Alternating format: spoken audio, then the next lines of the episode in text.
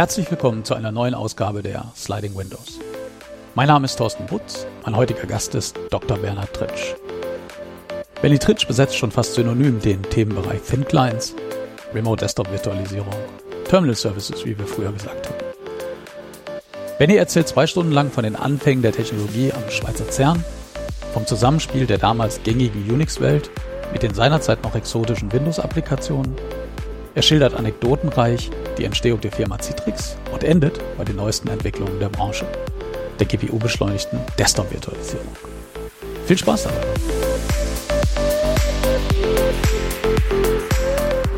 Hallo Benny. Herr Thorsten. Ähm, schön, dass du die Zeit gefunden hast. Äh, ich bin hier bei Benny Tritsch und äh, ich habe mir gedacht, ich muss mich beeilen. Äh, Brian Madden scheint ja in Rente gegangen zu sein. Und ich habe gedacht, wir müssen von den großen alten Männern das, ja, das ist schon dann so die erste Frage, das Server-Based Computing. Da muss ich mir den schnappen, äh, der dann hoffentlich noch ein bisschen durchhält. Ja, ähm, das ist schon noch mein Ziel. ich habe noch ein paar Jahre bis zur Rente. ähm, man muss über die, die Dinge, die du tust, eigentlich nicht viel äh, erzählen. Du bist schon so lange dabei, du hast so deine Nische gefunden, hast äh, so einen Namen in dieser Szene.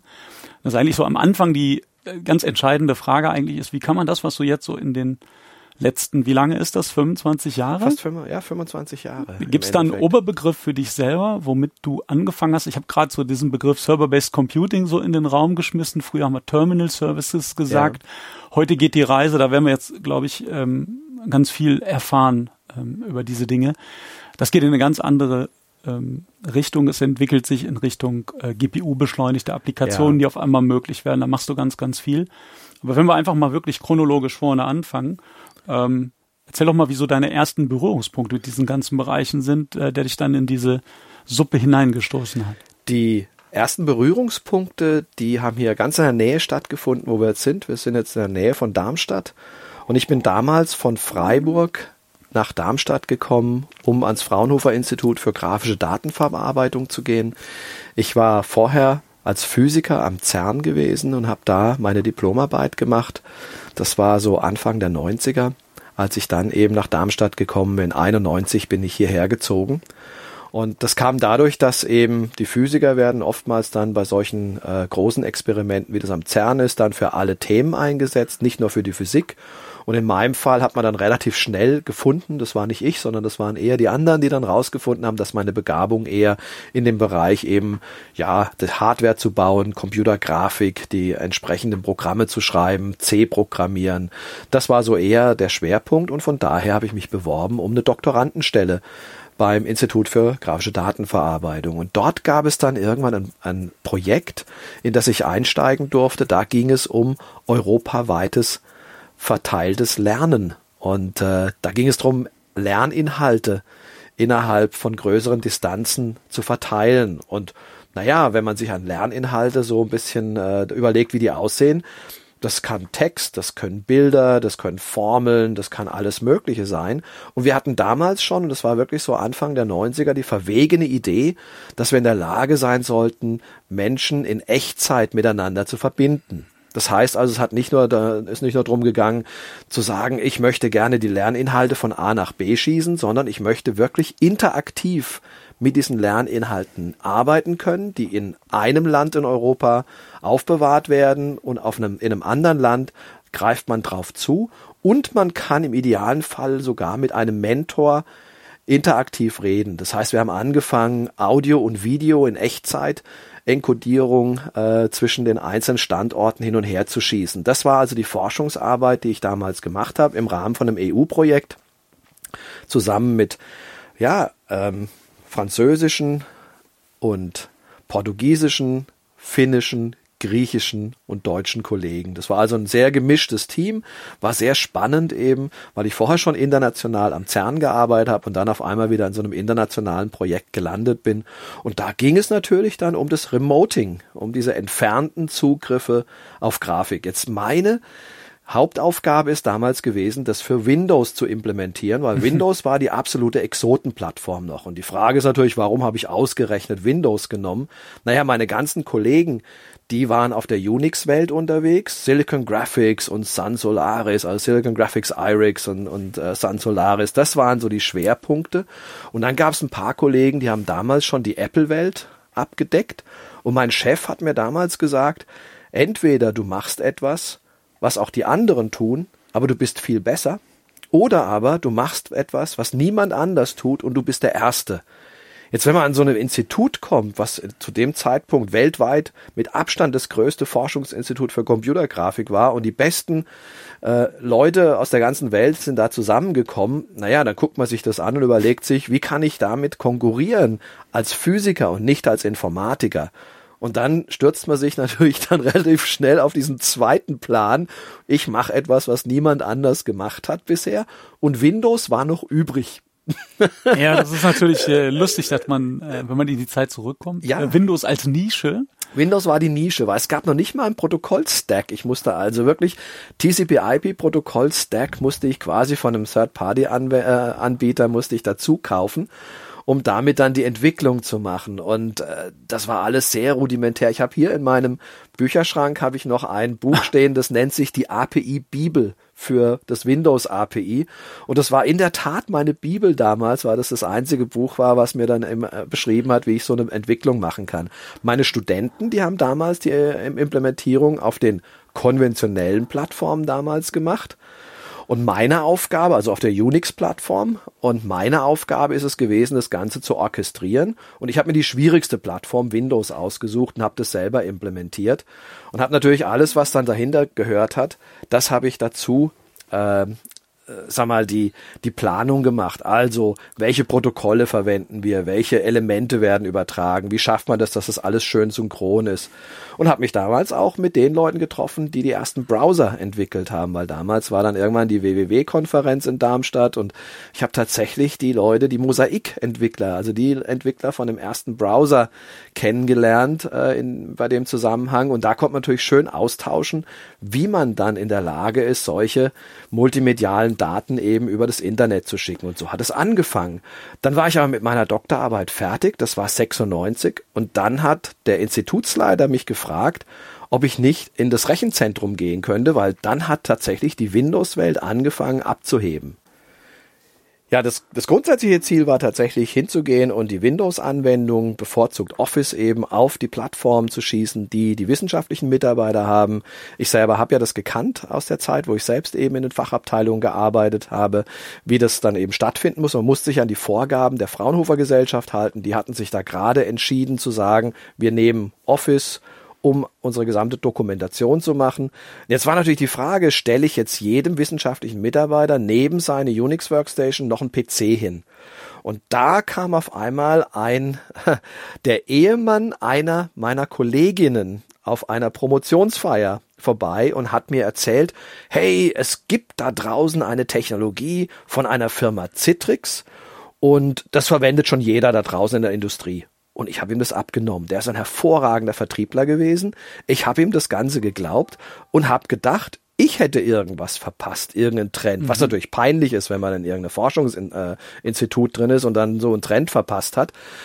Ähm, Im Nachhinein habe ich festgestellt, er war wirklich ein guter Vertriebler. Ich habe ihm aber äh, gesagt, ich möchte da gerne auf jeden Fall experimentieren, weil das war eine saubere Lösung, weil damals gab es noch eine Zusatzsoftware, die mir erlaubt hat, ähm, mit dem X11-Protokoll, nicht nur mit dem mhm. Citrix-Protokoll, ICA-Protokoll zu arbeiten, sondern mit dem X11-Protokoll. Und das haben natürlich alle Unix-Workstations verstanden. Und damit konnten wir also wirklich Office auf die äh, Unix Workstations schießen. Und damit hat diese ganze Citrix-Geschichte angefangen. Äh, wir haben einen, einen, Server gekauft für das Rechenzentrum, haben dann eben den Benutzern Zugriffe gegeben. Wir hatten damals etwa 200 wissenschaftliche Mitarbeiter und 800 Studenten an dem Institut. Und innerhalb kürzester Zeit war dieser Dienst, den wir zur Verfügung gestellt haben, Office auf den Unix Workstations zu verwenden, der beliebteste Dienst im Institut. Boah. Da waren wir selber erstmal total von den Socken und ich habe das anfangs ja gar nicht verstanden, wie das funktioniert und habe vor allen Dingen nicht diesen, diesen Schluss gemacht, dass das, was ich vorher als Doktorarbeit gemacht habe, mit dem Remoting von Lehrinhalten, mhm. dass es in irgendeiner Form einen Zusammenhang hat mit dem, was ich jetzt tue, mit dem Remoting von ganzen Desktops und, und Windows-Anwendungen. Im Nachhinein ist es fast das Identische. Und von daher hatte ich das Glück, dass ich quasi zwei Dinge gemacht habe, die ich am Anfang nicht zusammengebracht habe, die aber tatsächlich genau voneinander abhängen. Mit der Entfernung der Jahre sieht man die rote Linie. Ne? Mit der Entfernung der Jahre sieht man das. Das habe ich am Anfang überhaupt nicht gesehen. Ja, das ist super spannend. Vor allem, du hast jetzt ähm, schon so viele Sachen angesprochen, die einen natürlich sofort nochmal innehalten lassen. Das erste Mal diese Geschichte mit äh, den Lerninhalten, das klingt ja jetzt total nach Douglas Engelbart genau diese Geschichten, die man dann immer jetzt heute natürlich äh, nach Jahrzehnten immer wieder liest, ja. was damals schon ähm, ja die Grundidee war, vollkommen utopisch in der Zeit. Und dann hast du gesagt CERN. Ja. Das ist ja auch wieder die totale rote Linie, wenn man jetzt heute sieht, die Leute wissen, das CERN ist nicht nur heute einer der Orte, wo einfach, ähm, ich sag mal, Internet gelebt wird, wo Daten ja. entstehen ohne Ende. Nee, in, für viele Leute ist das Internet dort ja auch entstanden, ja, weil ja. erst mit Tim Berners-Lee und dem World Wide Web, genau im genau. Grunde in dem Zeitrahmen. Das, der war exakt zum gleichen Zeitraum dort und hat äh, die ersten äh, das erste Mal das Web entwickelt, als ich auch da war. Ich habe ihn zu dem Zeitpunkt nicht kennengelernt. Ich habe ihn dann später kennengelernt, als ich in Darmstadt eben war, am Fraunhofer Institut, weil dann die WWW-Konferenz war, wo er auch einer der Sprecher war. Und da habe ich ihn tatsächlich dann kennengelernt, was auch sehr lustig war, dass da eben die Dinge, die Wege dann tatsächlich sich gekreuzt haben. Absolut. Also als, als, als Zeitzeuge quasi dann wirklich dabei zu sein, sehr interessant. Ja, das ist das, was ich eigentlich am spannendsten finde, so in, in diesen Jahrzehnten jetzt zu leben, auch seine Arbeit zu machen, dass du halt Leute treffen kannst, wie jetzt ich dich, oder äh, Tim Berners-Lee in einem etwas globaleren Maßstab, äh, der natürlich eine enorme Bedeutung hat für die Verbreitung des ja. Internet, weil das World Wide Web ähm, natürlich die, also HTTP ja im Kern, äh, das äh, der Zündfunke ist, an dem sich unser heutiges Verständnis von Internet entzündet hat. Und auch wenn wir heute schon wieder merken, das HTTP ja so ein bisschen zu so einem Generalissimo-Protokoll ähm, sich ja. verändert hat und das lange nicht mehr nur dieses, dieses äh, Surfen im Web ist, worüber man jetzt wieder stundenlang noch Nebenarme entwickeln könnte. Aber weißt du, warum er es entwickelt hat? Ähm, ja, ich kenne die offizielle Geschichte, nee, aber du kannst das gerne aus ja, deiner ja, Sicht erzählen. Am CERN war das immer sehr lustig. Das sind relativ große Arbeitsgruppen, internationale Arbeitsgruppen. Ich war in einer der kleinsten Gruppen, in einem der Experimente und wir waren 300. Und die größten Gruppen waren etwa 1000 Mitarbeiter. Und die kamen wirklich aus aller Herren Länder und haben dann zusammengearbeitet. Es sind Unis, die sich dann treffen und dann eben die Budgets miteinander ausbaldowern. Und damals waren, äh, musste man vier Experimente bauen, ein konventionelles, da war ich mit dabei, und drei, die waren weiter vorne dran, wo man aber nicht wusste, ob sie funktionieren. Mhm. Die Bauzeit von solchen Experimenten und dem Beschleuniger ist etwa zehn Jahre. Danach wird zehn Jahre gemessen. Das heißt, wenn man einen Fehler macht und ein Experiment nicht mhm. funktioniert, dann muss man insgesamt 20 Jahre warten, bis man den nächsten Schuss hat. Das ist im Prinzip der Zyklus ja. in der Hochenergiephysik. Jetzt treffen sich da unheimlich viele Menschen, es waren bis zu 10.000 Physiker am CERN zum selben Zeitpunkt und die haben alle vor, wissenschaftlich eine Karriere zu haben. Die müssen also veröffentlichen. Und es war ein großes Problem, wie kann ich ein Paper schreiben, und ich habe dann drei, vier, 500 Autoren. Also teilweise sind wirklich die Namen alphabetisch vor so einem Paper mhm. gestanden. Da waren dann drei, 400 Namen vorne dran. Und dann war dann vier, fünf Seiten des Paper. Jetzt, wie bekommt man raus, welcher Autor an welchen Papers im Laufe seiner Zeit am CERN gearbeitet hat? Und da war auf einmal die Idee von diesem Hyperlink geboren, mhm. weil man hat die Autoren quasi verlinkt auf ihre mhm. Veröffentlichungen. Das heißt, man konnte dann sagen, was hat denn dieser Autor gemacht, außer diesem einen Paper und ist dann eben über den Link dann zu den anderen Veröffentlichungen gekommen. Das war die ursprüngliche Idee, warum der Tim Berners-Lee das entwickelt hat, um dieses Chaos am CERN mit 10.000 Wissenschaftler, die alle natürlich persönliche Ambitionen haben, um das in geordnete Bahnen zu lenken. Und dann hat man gemerkt, oh meine Güte, das kann man ja für anderes Zeug verwenden. Am Anfang konnte man ja zum Beispiel keine Bilder einbinden, hat man schnell gemerkt, oh, Bilder sind wichtig, auch am CERN, wir müssen ja die Ergebnisse irgendwie dann anzeigen. Und dann hat man diese Erweiterung gemacht. Und wie ich schon gesagt habe, dann sind auf einmal die Leute von Mosaik gekommen, äh, und haben dann in äh, Chicago die Entwicklung massiv weitergetrieben für das Frontend. Und das ist alles so in der Zeit passiert. Die erste Entwicklung, als ich am CERN war, ist so hinter den Türen passiert, die ich nicht mitbekommen habe. Und dann habe ich hinterher die Auswirkungen gespürt und dann die Leute getroffen, die auch wirklich an diesen Browsern gearbeitet haben. Sehr, sehr interessant. Also das ist wirklich in der Zeit passiert. Ja, und eine, Verket eine Verkettung von Zufällen, wenn man Ja, jetzt, ja, wenn man jetzt absolut. bedenkt, äh, ausgerechnet in dieser Zeit am CERN zu sein Mhm. und dann ähm, aus so ganz merkwürdigen Zufällen heraus jetzt als Exotenplattform mit Windows konfrontiert zu sein und etwas zu machen. Wenn man jetzt, du hast es gerade angesprochen, X-Server, ähm, der das X-Windows-System, äh, was von Haus aus immer genau so konzipiert war, wie das, was dann später, ja, was dann dein großes Thema jetzt auch Ja, in ja. den letzten Jahren war, Die- dieser, dieser, dieser Grundgedanke, dass äh, der Ort, an dem gerechnet wird und der Ort, an dem etwas präsentiert wird, dass das zwei verschiedene Dinge sind, Mhm. Ja. dass man diese diese grafische äh, Benutzeroberfläche in Client und Server unterteilt. Das war ja natürlich in Windows überhaupt nie ein Thema. Nee, aber die, die, die Unix-Entwickler am Institut, die haben das immer schon so gemacht. Für die war das überhaupt nichts Komisches, weil die haben mit Motiv entwickelt. Das war damals die, die quasi die Plattform, wo unten drunter X als, äh, sag mal, äh, Grundlage getickert hat. Und dann gab's eben das X, äh, X11-Konsortium. Und was eben da auffällig war, das waren nur sehr wenige Leute.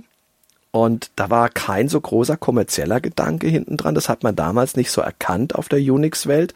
Während als dann eben diese Hersteller wie Citrix und später Microsoft äh, daran gekommen sind, die haben natürlich proprietäre Produkte gebaut und haben das nicht als Standard äh, nach draußen gegeben, quasi ohne Kosten, sondern die haben da ein Geschäftsmodell draus gemacht und konnten dann wesentlich mehr Entwickler drauf ansetzen und auch sehr viele Patente anmelden da außenrum. Das ist eine ganz wesentliche Rolle, hat es gespielt. Und von daher muss man schon sagen, dass dann der, der reine wissenschaftliche Ansatz nicht mehr leistungsfähig gewesen ist, nachdem er das erstmal aus der Taufe gehoben hat. Dafür war die Wissenschaft sicherlich genau das richtige Umfeld.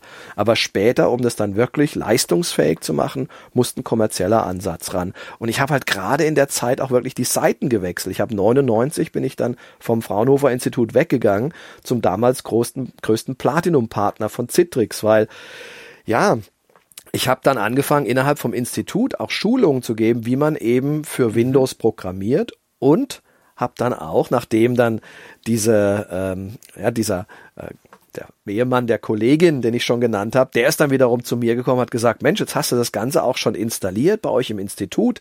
Das ist ein toller Service geworden. Weißt du, kannst du nicht für uns auch Schulungen machen? Weil wir haben Kunden da draußen, die verstehen überhaupt nicht, wie das Ganze funktioniert mit dem Remoting. Und du kommst jetzt aus einem Institut, wo dieses Remoting Alltag ist. Du hast so eine Umgebung aufgebaut. Du hast vorher Schulungen gemacht für deine Kollegen in C-Programmieren auf Windows, also im Prinzip die, die von der Unix-Seite rübergegangen sind auf die Windows-Seite, um denen die, die Grundlagen beizubringen.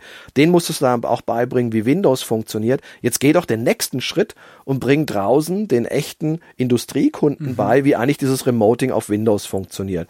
Damit habe ich meine erste, ähm, meine ersten Schulungen zusammengebaut äh, und bin quasi, als ich noch in der Forschung gearbeitet habe, als ich da im Rechenzentrum im, im Fraunhofer Institut war, wurde ich eingekauft, um dann tatsächlich nach draußen zu den Kunden zu gehen. Und dadurch konnte ich mich selber auch immer tiefer da reingraben. Ich habe einfach die Zeit dann gehabt, mich damit zu beschäftigen. Das war das Glück. Heute nicht aufgehört. Nee, das ist dann immer weitergegangen. In dem Moment, wo ich dann in der, äh, gewechselt habe in die Industrie, weil ja, es ist dann langweilig geworden, in der Tat, weil ich dann gedacht habe, hm, äh, soll ich jetzt tatsächlich noch von zwei oder 300 äh, PCs auf 600 das Ganze ausbauen. Das ist dann nicht mehr so spannend als das, was man am Anfang macht. Und ich selber bin sehr gerne auch heute immer noch in Startups. Ich helfe immer noch neue Firmen aufzubauen. Das ist im Prinzip das, was damals in dieser Forschungszeit mir in die Wiege gelegen äh, wurde, etwas zu erkennen, was in Zukunft ja eine Relevanz haben könnte. Es ist noch nichts da im Markt und dann etwas zu bauen, damit man zumindest mal den ersten Prototypen hat oder später, als es dann kommerziell geworden ist. Für mich sind immer so die kritischen Massen, sobald eine Million Umsatz erreicht wird, ist es für mich persönlich nicht mehr ganz so spannend. Ich versuche immer so die erste Million mit der Firma zu erreichen, um dann weiterzuziehen. Das sind so diese, das zieht sich so komplett durch meinen, durch meine Biografie durch, ähm, dass ich ein Bilder bin, jemand, der etwas ganz neu machen kann. Und wenn es dann groß genug wird, gibt es andere Leute, die viel besser sind im Management, in der Verwaltung von größeren Strukturen als ich. Das kriege ich nicht mehr so gut hin. Ja, absolut. Die ganze IT-Pro-Welt, in der wir uns bewegen, ist ja ähm, im Grunde genommen davon geprägt, mhm. dass wir Bewahrer sind. Mhm. Wir wollen einen Zustand schützen und da bist du naturgemäß sehr vorsichtig. Und jeder weiß, es ist sehr viel einfacher, wenn du in ein neues Haus ziehst, genau. äh, dann da mal ein paar Kabel zu verlegen und mal ein paar neue äh, Tapeten zu, ja. an die Wand zu bringen, als wenn man da drin wohnt. Und das ist natürlich ähm, sicherlich einer der Gründe, warum du bei Startups immer diese hohe technische Innovation hast, ja. weil du halt bei Null anfängst. Genau. So, vollkommen klar. Und es reizt mich natürlich mehr als viele Absolut. andere Dinge. Und ich freue mich immer, dass es Menschen gibt, die hinterher das dann wirklich groß machen können, weil äh, da stehe ich dann da und sehe dann, wie die dann aus diesem zarten Pflänzchen dann wirklich großartige Firmen bauen. Und äh, weil ich das selber wahrscheinlich, also ziemlich sicher nicht so hinkriegen könnte wie die. Da habe ich immer große Hochachtung davor, wie die dann große äh, Mengen, also große Gruppen dann auch managen können. Das habe ich schon am CERN gelernt, dass diese Leiter dieser Arbeitsgruppen, dieser Forschungsgruppen, die teilweise auch Nobelpreise dann gewinnen, die kriegen die auch dafür, dass sie eben zwischen 300 und 1000 Leute dazu bringen, in die gleiche Richtung zu laufen. Das ist äh, eine unglaubliche Fähigkeit, die ich selber nicht habe. Mhm. Hm. Ja, sehr spannend. Sehr interessant. Ähm, ich würde gerne nochmal in diese 90er Jahre mhm. eintauchen, mhm. die ja ähm, super spannend sind. Wenn man mal zurückschaut, diese Geschichte mit Citrix hat einen, einen spannenden Ursprung, den ich, ähm, der mir gar nicht bewusst war, bis ich das mal nachgeschaut habe. Äh, Citrix hat mal begonnen mit seinem ersten Produkt für OS 2. Ja. Etwas, was ich wirklich nicht wusste, weil ich die halt einfach immer als so eine Art, ja, wenn man das jetzt mal so sagen darf, ohne das negativ zu meinen. Microsoft und äh, Citrix haben ja immer so eine Art parasitäres Verhältnis zueinander. Das heißt, mhm. sie brauchen einander, sie leben in der Symbiose miteinander. Und das Letzte, womit ich jetzt persönlich gerechnet hätte, ist, äh, dass Citrix äh, in einer ganz anderen Ecke seinen Ursprung hat und dann erst in der ersten Hälfte der 90er dann dazu gekommen ist, nachdem, wie man lesen kann, es auch eine Zeit lang auf der Kippe stand, dass mhm. die Firma überhaupt weitergeht. Ja, ja dann eben auf dieses Pferd Windows zu gehen. Man muss die Geschichte jetzt, glaube ich, nicht ähm, so ganz weit ausholen. Jeder weiß, dass es damals schon die Zusammenarbeit mit Microsoft gab an OS 2, genau. die man dann aufgekündigt hat. Dann kamen diese furchtbaren Windows-Versionen mit dem DOS-Unterbau, mhm. 3.11, mhm. 95, mit denen Microsoft aber sehr erfolgreich wurde. Und jetzt sind wir dann in Ende der 90er Jahre, wo diese berühmt-berüchtigte Terminal Server Edition ja. äh, auf den Markt kommt für Windows NT, damals auch noch eine NT an sich eine Spartenlösung, die dann aber unglaublich gewann durch NT4 und dann später Windows 2000. Und genau in der Zeit geht Citrix jetzt so richtig steil, weil sie damals das Produkt hatten, was alle haben mussten. Und was jetzt, was mich sehr interessiert von dir ist, man hört immer wieder diese Geschichten, wenn man Citrix-Fans zuhört, hat man immer so ein bisschen den Eindruck, naja, Citrix hat damals Windows NT eigentlich programmiert und da hat Microsoft kaum irgendwas gemacht. Die Preisfrage ist, diese ganze Entwicklung, mhm. Plattform, wie wir die heute kennen, mit RDP und IK damals, ähm, wie viel Anteil kann man das, kann man das überhaupt benennen? Hat Citrix, äh, wie viel Anteil hat Microsoft? Wie hat diese Symbiose in dieser Zeit, in mhm. dieser frühen Phase funktioniert? Ja, das habe ich tatsächlich auch äh, aus erster Hand mitbekommen. Ähm, kann ich gerade mal so einen, einen kurzen Überblick geben. Die Sache mit OS 2 war ziemlich einfach. Wie du gesagt hast, vor einer Weile haben Microsoft und, und äh, IBM zusammengearbeitet, um das ultimative nächste Betriebssystem zu bauen. Und das war eben sozusagen ein OS 2 Next. In der Zeit hat Microsoft eine Quellcode-Lizenz für OS 2 bekommen von IBM, weil sie eben in dem Projekt zusammengearbeitet haben. Und die Idee ist schon gewesen, dass man ja die besten Teile aus den beiden Systemen zusammennimmt. Und wie ich schon gesagt habe, mein damaliger Chef am Fraunhofer Institut, der war ein großer OS2-Fan. Der war der Meinung, dass das das äh, Betriebssystem der Zukunft ist, weil der Kernel eben wesentlich stärker wäre als der von Windows. Und das ist in der Tat so. Bei Windows, ja, da war DOS ja unten drunter und es gab noch gar kein Windows äh, zum Teil. Und das hat gerade so in den, in den äh, Kinderschuhen angefangen. Äh, Und ich habe ja dann angefangen, eben Windows-Entwicklung zu machen mit allen möglichen Schwierigkeiten. So, wie kommt jetzt eigentlich Citrix dazu, auf OS 2 zu entwickeln? Ganz einfach. Der Eddie Jacobucci, der Citrix gegründet hat, der war ein ehemaliger IBMer. Und der war einer der Entwickler, der war der Entwicklungsleiter von diesem Projekt, was gemeinsam mit Microsoft gemacht wurde. Und der hatte damals schon die Idee, ein Multi-User Betriebssystem zu bauen, ist damit zu seinen Chefs gegangen bei IBM und die haben ihn ausgelacht und haben gesagt, wir haben ein Multi-User-System, das nennt sich Host. Und alles andere ist ein Personal Computer. Und deswegen machen wir das nicht. Und daraufhin war der so sauer, dass er weggegangen ist, seine eigene Firma Citrus gegründet hat. Also nicht Citrix, sondern Citrus in äh, Anlehnung an Apple. Ja, er war in Florida okay. und hat das Ganze dann, äh, ja, ja, die Zitrusfrucht in, in Florida. Das war im Prinzip der ja. Namensgeber dafür. Und äh, was er dann eben gemacht hat, er kannte sich ja hervorragend aus mit OS 2. Jetzt ist er aber weggegangen von IBM und hat noch zehn Leute mitgenommen. IBM war nicht erfreut darüber. Wie kommt er an äh, eine Quellcode-Lizenz von OS 2?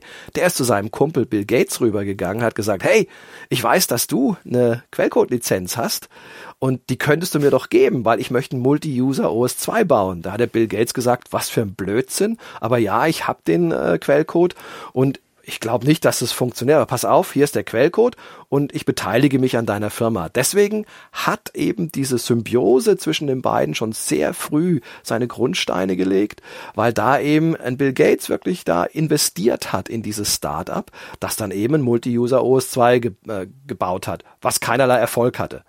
Ähm, aber damit haben die Citrix-Leute oder Citrus-Leute, äh, die mussten sich dann umbenennen in Citrix, weil Citrus irgendwie eine ähm, ja, Trademark gewesen ist, die sie nicht verwenden durften. Also haben sie sich umbenannt nach Citrix und dann wurde der äh, eigentliche Name, wurde damit geboren. Und dann haben die eben gesagt, Mensch, gucke mal, Microsoft, was wir machen können, das könnten wir auch für eure Systeme. Die haben erstmal ein Multi-User DOS gebaut. Das war das erste. Dann haben sie Multi-User Standard Windows gebaut. Und dann kam Windows NT auf den Markt. Der David Cutler war damals der Entwickler bei Microsoft. Der hat schon viele Jahre an dem Ganzen gearbeitet und Microsoft hat unendlich viel Geld in das Ganze reingesteckt und hat Angst gehabt, dass es ein Flop wird. Und die Citrix-Leute haben gesagt, guck mal, wir können an euer System noch was dran bauen und das macht es dann besser und verkauft sich. Und tatsächlich hat Microsoft es geglaubt und waren so verzweifelt, dass sie Citrix eine Quellcode-Lizenz von Windows NT gegeben haben. Und jetzt beantwortet es deine Frage. Was hat Citrix dann gemacht? Die hatten den Code von Windows NT und haben den multi-user-fähig gemacht. Also, wenn du heute in den Quellcode reingucken dürftest von Microsoft, alle Elemente, die mehr Benutzerfähigkeit sind, ist der Grundstein in der Tat von Citrix-Entwicklern gelegt worden. Und es wurde auch das ICA-Protokoll damals gemacht, das Remoting-Protokoll. Darauf hat Citrix der äh, Brad Peterson ähm, ist der, der Chefingenieur gewesen, auch ein ehemaliger IBMer. Äh, auf den laufen die ganzen Patente da drauf. Die haben die Patente angemeldet. Und von daher hat Citrix einen wesentlichen Anteil an dem heutigen Kernel von Windows, aber dadurch, dass das später von Microsoft gekauft wurde, dieser Kernel wurde zurückgekauft, das ist ja das Verrückte an der ganzen Geschichte, es hat tatsächlich funktioniert. Das ganze System hat abgehoben. Citrix hat äh, so viel Geld damit verdient, dass sie an die Börse gehen konnten. Also die waren fünf Jahre waren die absolut defizitär und der Ed Jacobucci musste immer hinter Geld herrennen, um das Geld zu kriegen. Und dann waren die ein Jahr ist das Ganze abgegangen wie Schmidts Katze und die haben Geld verdient ohne Ende und sind sofort an die Börse gegangen, sofort ein IPO gemacht und äh, dann waren sie sozusagen bei den Großen dabei. Und Microsoft hatte natürlich den Erfolg dann auch mit Citrix gemeinsam, dass dieses System Windows NT abgehoben hat. Die haben aber noch vier weiteren anderen Herstellern eine Quellcode-Lizenz gegeben, aber keiner hat sich durchsetzen können. Die sind dann später quasi von Citrix oder Microsoft gekauft worden und sind in der Bedeutungslosigkeit verschwunden. Also es war so eine Verzweiflungstat von Microsoft und der Ed Jagobucci war damals zum richtigen Zeitpunkt am richtigen Ort und hat den richtigen Menschen gekannt und mit dem wahrscheinlich ein Bier getrunken und gesagt, hey, gib mir doch den Code rüber. Heute ist kein wirklicher Code von Citrix mehr im Kernel von Microsoft. Da sind so viele Iterationen drüber gegangen. Da, natürlich können die Citrixer immer sagen, wer hat's erfunden? Ja, Citrix hat's erfunden. Aber am Ende hat es Microsoft dann zu einer äh, wirklich extrem skalierbaren Plattform ausgebaut. Ja, es, es scheint einem so merkwürdig, dass, ähm, dass man das damals nicht gesehen hat, dass das einfach die nächste Evolutionsstufe ist. Du hast ein Betriebssystem ähm, mit den inneren Qualitäten, die die NT-Familie hat. Äh, Daran hat noch keiner geglaubt. Daran, das wusste noch keiner, weil die, die inneren Werte von NT waren so, dass sie extrem ressourcenhungrig ja, waren. Das waren die, die, die, die schnellsten und größten Maschinen, PCs, Server hat man die ja noch nicht genannt, die man kriegen konnte, um, um das drauf laufen zu lassen. Das war extrem träge. Da hat keiner einen Pfifferling draufgegeben und Microsoft war wirklich verzweifelt, weil seine eigenen Windows 3.11 Systeme, die auf DOS gelaufen sind, die waren unglaubliche Verkaufsschlager und man hat nie damit gerechnet, dass dieser NT-Kernel mal irgendwann schnell genug sein würde, dass der tatsächlich äh, das ablösen würde. Von daher war die Verzweiflung, die haben wirklich Milliarden ausgegeben, was damals wirklich eine, eine große Hausnummer war. Man hat mal irgendwann gesagt, dass das wahrscheinlich die größte Summe an Geld, die ein Einzelunternehmen in die Entwicklung eines Betriebssystems reingesteckt hat, wahrscheinlich auch für die Zukunft, weil nur die Linux äh, Community war in der Lage, mehr Entwicklungsressourcen reinzustecken, aber nicht als eine einzelne Firma, mhm. die alle Investitionen und jedes. Risiko tragen musste. Also das ist schon ein großer Unterschied. Damit hat Microsoft quasi ein, ein, ist ein hohes Risiko eingegangen und war absolut verzweifelt und wollte hinkriegen, dass es funktioniert. Und dann haben sie eben auf diesen Multi-User äh, nach dem Strohhalm gegriffen. Aber schon bei der nächsten Version haben sie Citrix schon nicht mehr die Quellcode-Lizenz gegeben, mhm. weil sie dann gesagt haben, oh, jetzt erkennen wir das Potenzial und wir wollen das selber machen. Multitasking und Multi-User mhm. scheint einem aus heutiger Sicht nicht so weit voneinander entfernt. Und wenn man sich das anguckt, diese archaischen Systeme der 90er, die natürlich so aus historischer Betrachtung ist das alles ganz nett, aber das waren halt sowas wie DOS, Windows 3.11, das war echtes Personal Computing. Das war eigentlich nicht nie gedacht, nie entwickelt, nie fähig, in einem Geschäftskundenbezug, in größeren Netzwerken, in Rechenzentren irgendwas Sinnvolles zu machen. Und dann gab es damals natürlich immer diesen Widerstreit, ähm, du hast gerade den Begriff Host-Applikationen mhm. genannt, wir haben einen Host, Host-Systeme gegen diese kleinen Server-Fraktionen. Naja, und heute haben wir so eine lustige Melange. Eigentlich findet mhm. sich die ganze Technik wieder da. Man kann natürlich auch jetzt heute, wenn wir da nachher zu kommen, dem, was wir heute haben mit Desktop-Virtualisierung und all die Techniken, da haben wir ja schon wieder viel Host drin. Wir haben schon wieder die fetten, großen Maschinen und der äh, Anwender bekommt oft nur ein dummes Terminal ja, ja. zu sehen, was vielleicht sogar sein Telefon, sein Smartphone also, sein kann. Also ganz ehrlich, die Geschichte wiederholt sich. Ich dann. bezeichne mich heute als ein Hoster der Neuzeit. Nicht Hoster, indem ich tatsächlich ja. so wie ein Internet-Hoster, sondern wenn man das so wirklich äh, Host-Systeme, Großrechnersysteme, wie man das damals von IBM hatte, oder vom Burrow oder wie sie alle hießen. Äh, das sind natürlich genau solche Systeme, die wir heute eigentlich wieder bauen. Das ist das ganz Verrückte. Mit ein paar bunten Bildern drauf, äh, grafische User-Interfaces und Videos und so weiter und so fort. Aber schlussendlich, statt ein Greenscreen, aber schlussendlich machen wir genau das Gleiche. Ja. Also das ist schon, äh, so wie du sagst, ist es genau die Richtung, in die das ja. da tatsächlich Und ein aktueller Schwerpunkt ähm, ist eben genau dann so dieser Lückenschluss, was wir uns früher ja, ja. nicht vorstellen konnten, dass wir jetzt eben zum Beispiel Computerspiele, äh, grafikintensive Computerspiele eben auch hosten lassen, anstelle ja, ja. leistungsfähige Spielekonsolen oder Computer zu haben. Aber, aber, aber ich kann dir eins sagen, das war damals ein Albtraum, diese Citrix-Maschinen zu managen. Die waren nicht dafür gedacht für größere Gruppen. Also wenn man da, als ich mal, wenn ich da zurückdenke an die an, an, an die Fraunhofer Zeiten, wenn da 200 Benutzer im Laufe der Zeit die Maschine verwendet haben und dann 20 Benutzer im Maximum gleichzeitig drauf waren, dann hat man so das Ende der Fahnenstange eigentlich erreicht gehabt. Wenn wir heute uns Umgebungen angucken, wir haben also Remote Desktop Services äh, in, in Unternehmen mit mehr als 100.000 Benutzer, die darauf zugreifen, enorme Skalierbarkeit, Hochverfügbarkeit, die dahinter stecken muss, über Kontinente hinweg. Das Ganze hat also eine Entwicklung genommen, die überhaupt nicht abschätzbar war damals. Damals hat man geglaubt, ja, ja, ich stelle eben eine Maschine irgendwo in ein Rechenzentrum und dann können ein paar Benutzer darauf zugreifen und Anwendungen temporär verwenden, die sie nicht permanent auf ihrem eigenen Rechner haben müssen. Das war so die Idee und das hat irgendwann abgehoben und auch Citrix wurde davon völlig überrollt.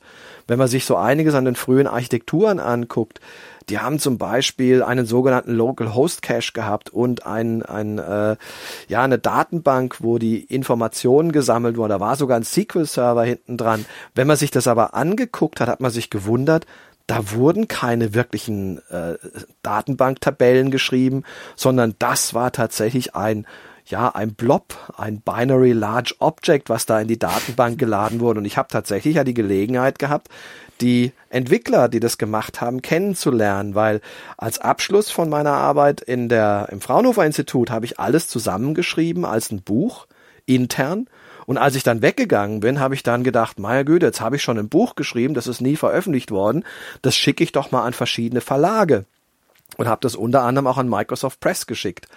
Und die haben drüber geguckt und das war noch eher allgemein Windows NT. Wie kriege ich das in eine, in eine, ja, eine große Umgebung rein?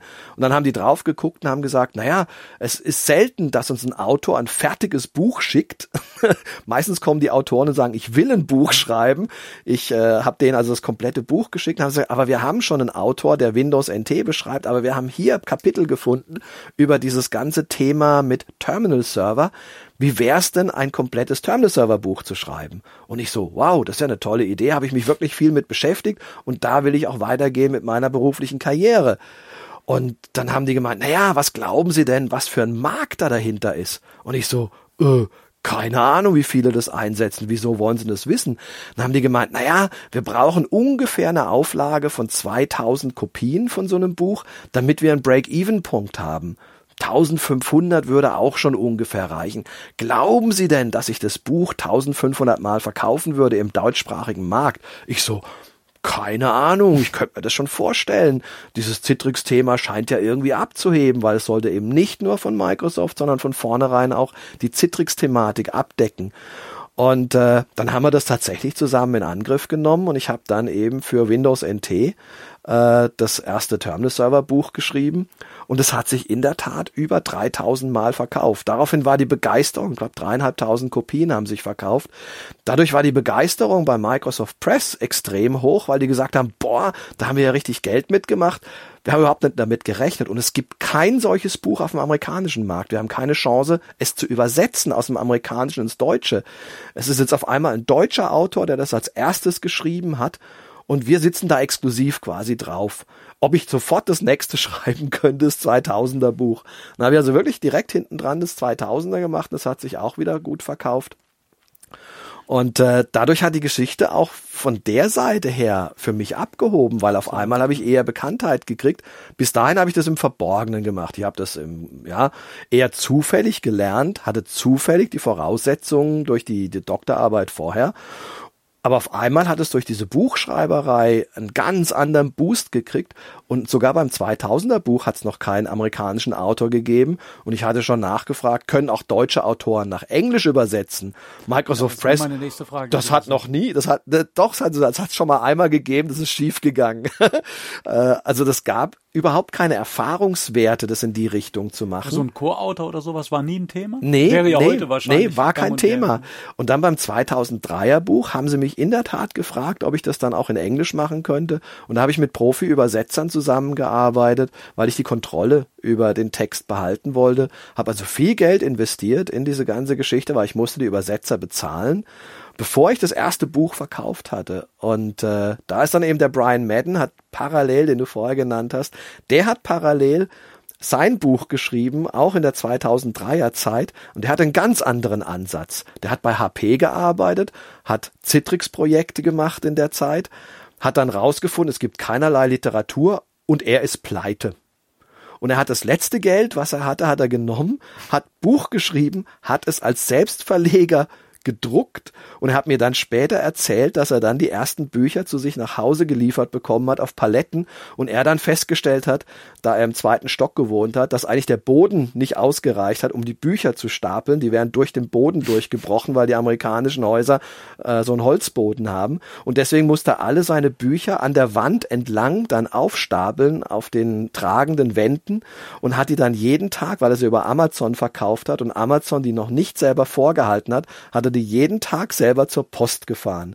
Das heißt, man hat in Europa diesen komischen Promovierten gehabt, der dann irgendwie da zufällig in das ganze Thema reingekommen ist. Und in den USA der Brian war damals 23 oder sowas, der dann gesagt hat, öh, ich bin pleite und ich muss ein Buch schreiben, um Geld zu machen und, und dieses volle Risiko eingegangen ist. Und unsere beiden Bücher haben sich gleich gut verkauft. Wir haben also beide mit dem 2003er Buch in einer Region von 20, 25.000 Kopien verkauft, waren damit mit Abstand in der, im, im Bestsellerbereich, haben die meisten Bücher über Terminal Server weltweit verkauft und wurden dann von Amazon auch gebundelt. Spätestens dann ist natürlich Microsoft auf uns beide aufmerksam geworden, weil äh, ja wir haben wirklich das das äh, meilenweit vor dem vor dem drittplatzierten sozusagen angeführt. Ja. Und weil wir jeder auf seine Art halt irgendwie anscheinend die Leser erreicht haben. Gut, ich habe natürlich das Glück gehabt mit Microsoft Press, die da, da richtig Dampf dahinter gebracht haben vom Marketing. Und das war natürlich schon ein geiles Gefühl, zum ersten Mal in einen Buchladen zu gehen und sein eigenes Buch da zu sehen. Und dann bin ich auch mal irgendwann zu einem Verkäufer dorthin gegangen, habe ihm mein Buch in die Hand gedrückt und habe gesagt, äh, sagen Sie mal, wie oft verkauft sich das denn hier bei Ihnen? Und er hat mich so angeguckt, wieso wollen Sie das denn wissen? Und ich so, weil ich der Autor bin. Und er guckt mich so an, wow, wie geil ist das denn? Und ist sofort mit mir hingerannt und hat geguckt, wie viele Bücher sie die letzten Tage verkauft haben. Also es war schon ein sehr, sehr lustiges Erlebnis damals, weil es noch so ungewohnt war, dass es eben auch ein Autor hier aus Deutschland macht, und spätestens dann, als es eben auch in Englisch rausgekommen ist. Ja, in der Tat. Ähm, das ist halt das ist interessant, weil es halt einerseits ein Nischenthema ist, auf der anderen Seite aber sich immer weiter ausweitet. Man kann ja nur wirklich nicht behaupten, dass diese ganze Technologie, wie immer man das jetzt heute nennen will, äh, VDI, Remote Desktop Services und was immer danach kommt, das ist ja längst aus der Nische raus. Ja, ja. Trotzdem sind halt die Experten wie du oder Brian Madden, den du gerade genannt hast, und dann gibt es noch ein paar, ich sag mal, aus eurem man hat mir so ein bisschen den Eindruck, ihr fahrt alle mit dem Wohnwagen durch die Gegend und äh, seid eigentlich immer alle wie so eine Kommune zusammen, weil man das, trifft immer auf die Das ist in der Leute, Tat so. Ne? Das ist in der Tat so. Auf dem Sofa, auf dem du sitzt, hat der Brian Madden ziemlich oft übernachtet. Das war nämlich für eine Weile sein Zimmer. Er hat nämlich mal irgendwann sich entschieden, ein Digital Nomad zu werden. Das ist schon viele Jahre her.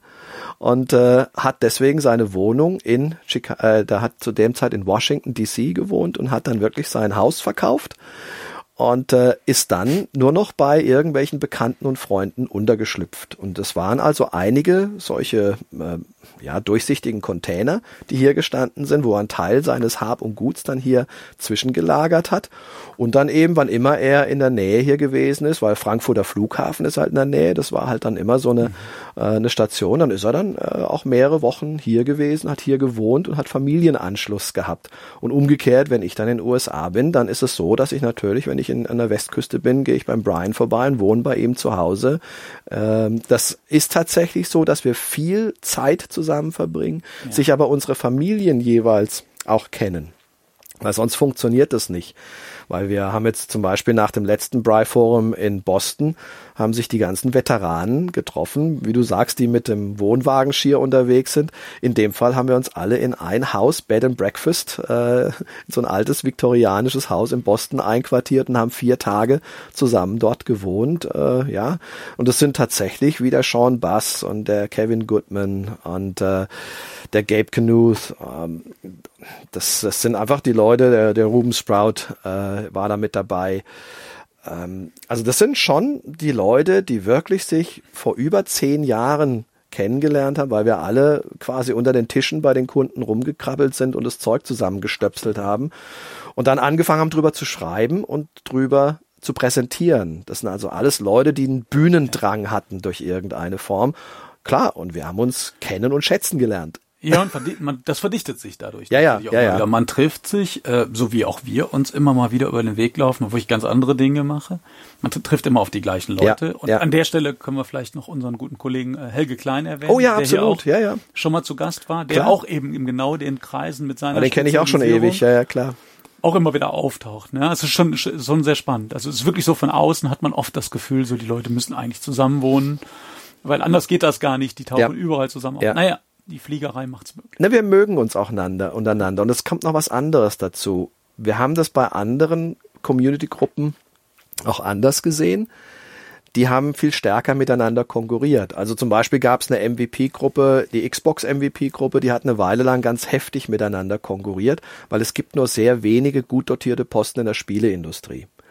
Und da hat natürlich keiner dem anderen seine besten Tricks verraten, weil da ging es darum, den besseren Job dem anderen wegzuschnappen. Bei uns war es so, wir waren ja eher diese Hoster. Wir waren in unseren jeweiligen Märkten gut etabliert. Jeder von uns hat äh, sein Geld verdienen können damit. Und es hätte nichts gebracht, jetzt zum Beispiel dem Brian irgendwelche Projekte wegzunehmen. Ich hätte sie nicht durchführen können. Weil damals haben die Kunden noch nicht akzeptiert, dass man sich remote auf ihre Systeme einklingt und mit ihnen die Planung macht. Man musste noch vor Ort gehen. Also hat jeder in seinem Gebiet, in seinem Territorium seine Projekte gemacht und konnte deswegen mit den anderen gut Freund sein und die besten Tricks verraten. Das hat nichts, äh, nicht geschadet, sondern ganz im Gegenteil. Die haben einem dann umgekehrt ihre besten Tricks erzählt und dadurch konnten wir alle wesentlich schneller wachsen als wir das alleine gekonnt hätten. Das hat sich also gezeigt, dass die Community wie so eine Art Inkubator war. Und obwohl der Brian einer der jüngsten von uns war, hat er uns sehr viel über Selbstvermarktung beigebracht. Der Brian war der Erste, der seinen Namen verwendet hat äh, als, als äh, ja, für, für seinen Webauftritt, brianmadden.com. Mhm.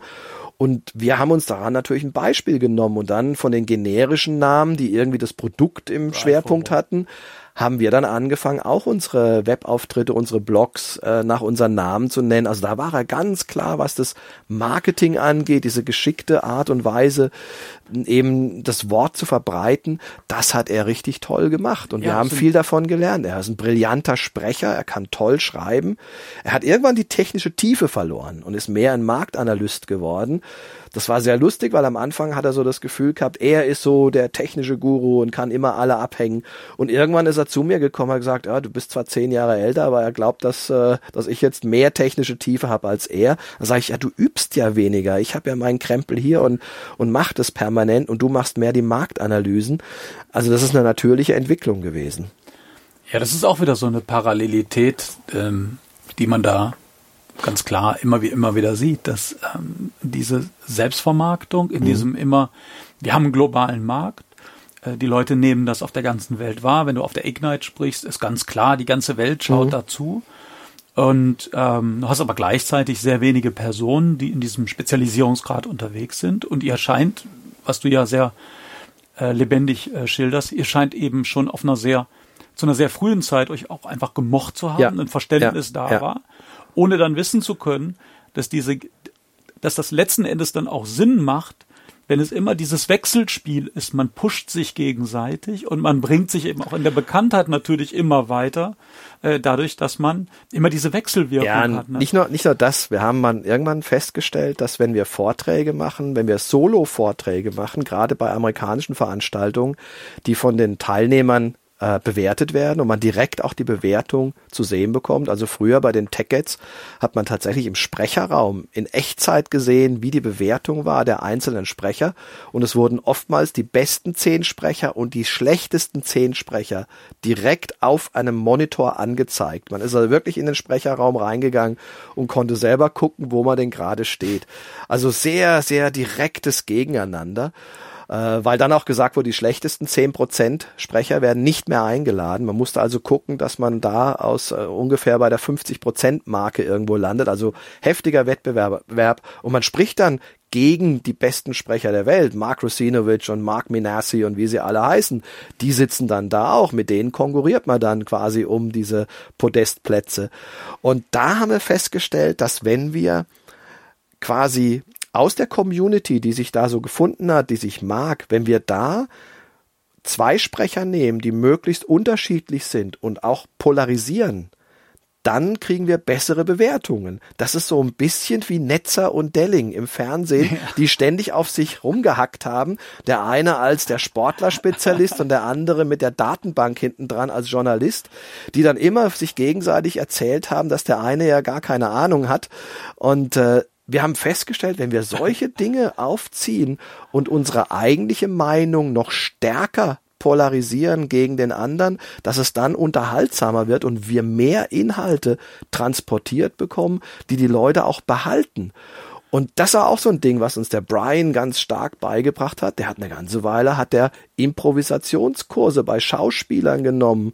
Also das ist nicht, dass es vom Himmel fällt, diese Fähigkeiten, sondern da steckt wahnsinnig viel Training, viel Üben. Ja. Ich habe ich hab, äh, Kurse gemacht über souveränes Auftreten, Sprechertraining, hoch und runter, Kameratraining. Äh, also wenn man da glaubt, wir gehen einfach auf die Bühne und, und schütteln das aus dem Ärmel, absolut nicht. Nein, da gehört Arbeit dazu. Ähm, in der Familie habe ich einen äh, Verwandten, über meine Frau bin ich mit ihm verwandt, der ist Leadgitarrist bei einer Metalband, der auch wirklich weltweit auf Tour geht. Bei Grave Digger ist der der Leadgitarrist.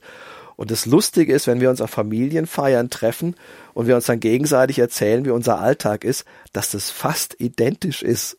Weil er muss im Studio das alles vorbereiten, er fängt zur gleichen Zeit an zu arbeiten, er muss seine Fanbetreuung über Facebook machen, die ich über Twitter mache. Bei mir sind es nicht Fans, sondern Follower. Und dann gehen wir raus und gehen auf Tour und erzählen wieder was und die eigentlichen Vorträge sind nicht das, was dann das Geld bringt, sondern hintendran die Folgeaufträge. Bei den äh, Gravediggers ist es dann das Merchandising, wenn die dann ihre T-Shirts und sowas hinterher verkaufen. Sehr interessant, dass dann die, die fast das gleiche äh, Modell dahinter steckt, aber jetzt bei mir halt, ich mache mir Sorgen, wenn mein Publikum mit, nach mir mit Unterwäsche schmeißt. Also das kann beim Axel passieren, dass sein Publikum das tut. Wenn mein Publikum das anfängt zu tun, dann mache ich mir ernsthaft Sorgen. ja, absolut.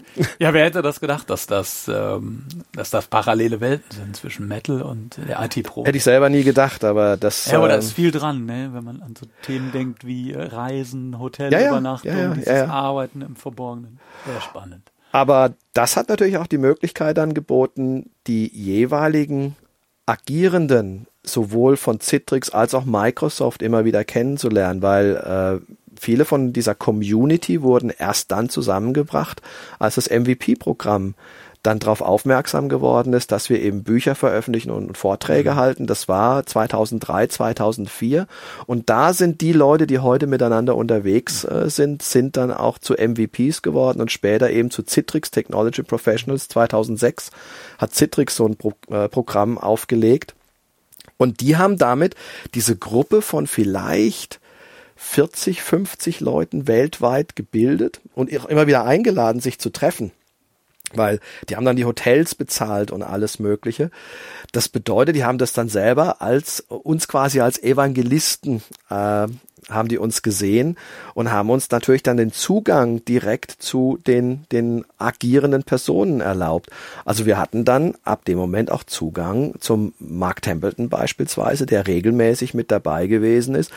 Dann hat man auf einmal die Möglichkeit mit dem CEO von einer Firma wie Citrix, ein Milliardenunternehmen, einen Tag lang am Tisch zu sitzen und mit dem Dinge durchzudiskutieren.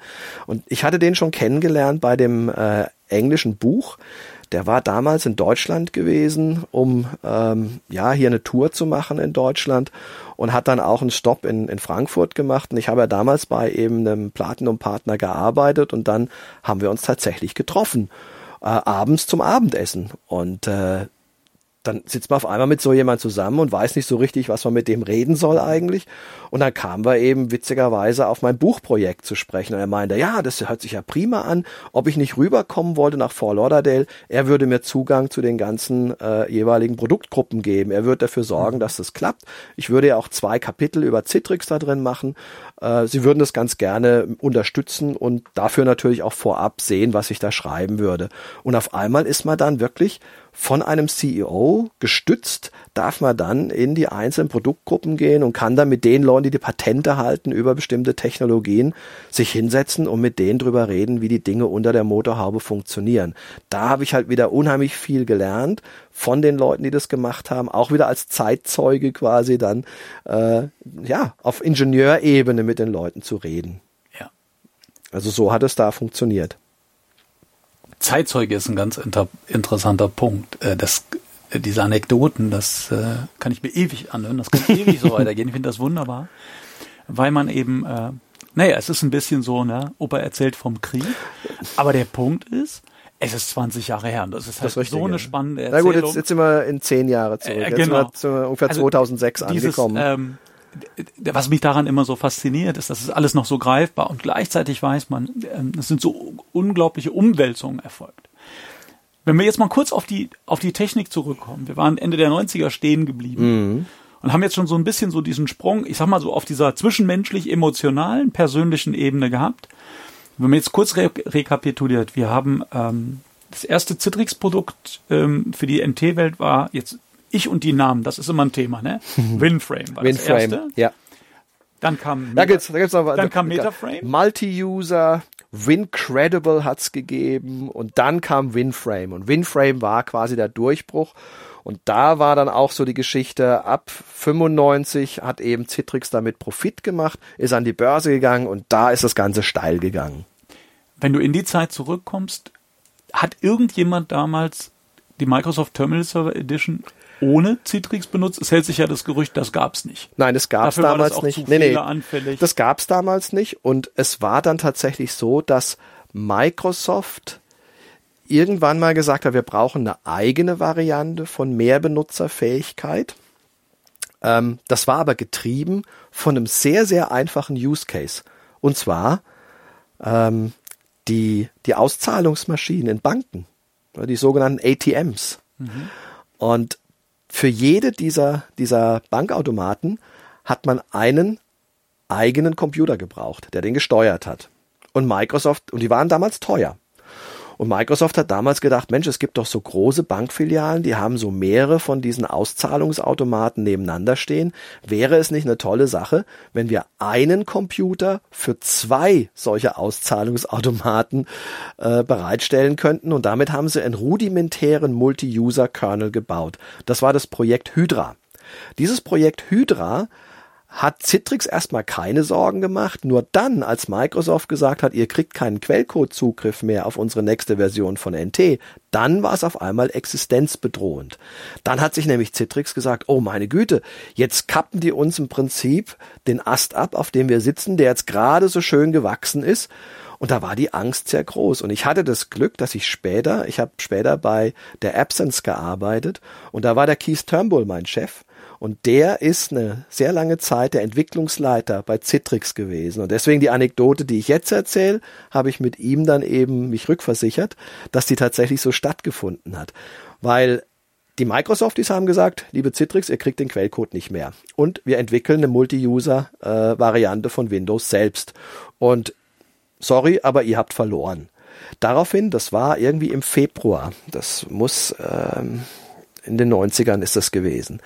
Daraufhin sind die Citrixer mit Mann und Maus aus Florida rüber in den Bundesstaat Washington nach Seattle, wo es im Februar lausig kalt ist und haben angefangen auf dem Microsoft Campus zu campen, dort zu sein, um die Microsofties davon zu überzeugen, dass es eine gute Idee ist, mit ihnen weiterzumachen, weil die hatten ja Stock Options. Das heißt, die hätten alle ihr Geld verloren.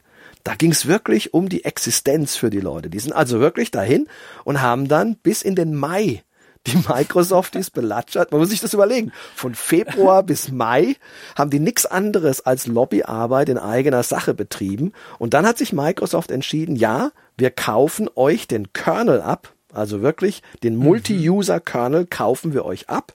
Wir kaufen euch weiterhin ähm, ja einige der der sagen wir, rudimentären Technologien, die sonst noch außenrum sind. Wir kaufen euch nicht das Remoting-Protokoll ab und wir kaufen euch nicht Lastverteilung ab. Das sind so die ganz wichtigen Sachen und den Client.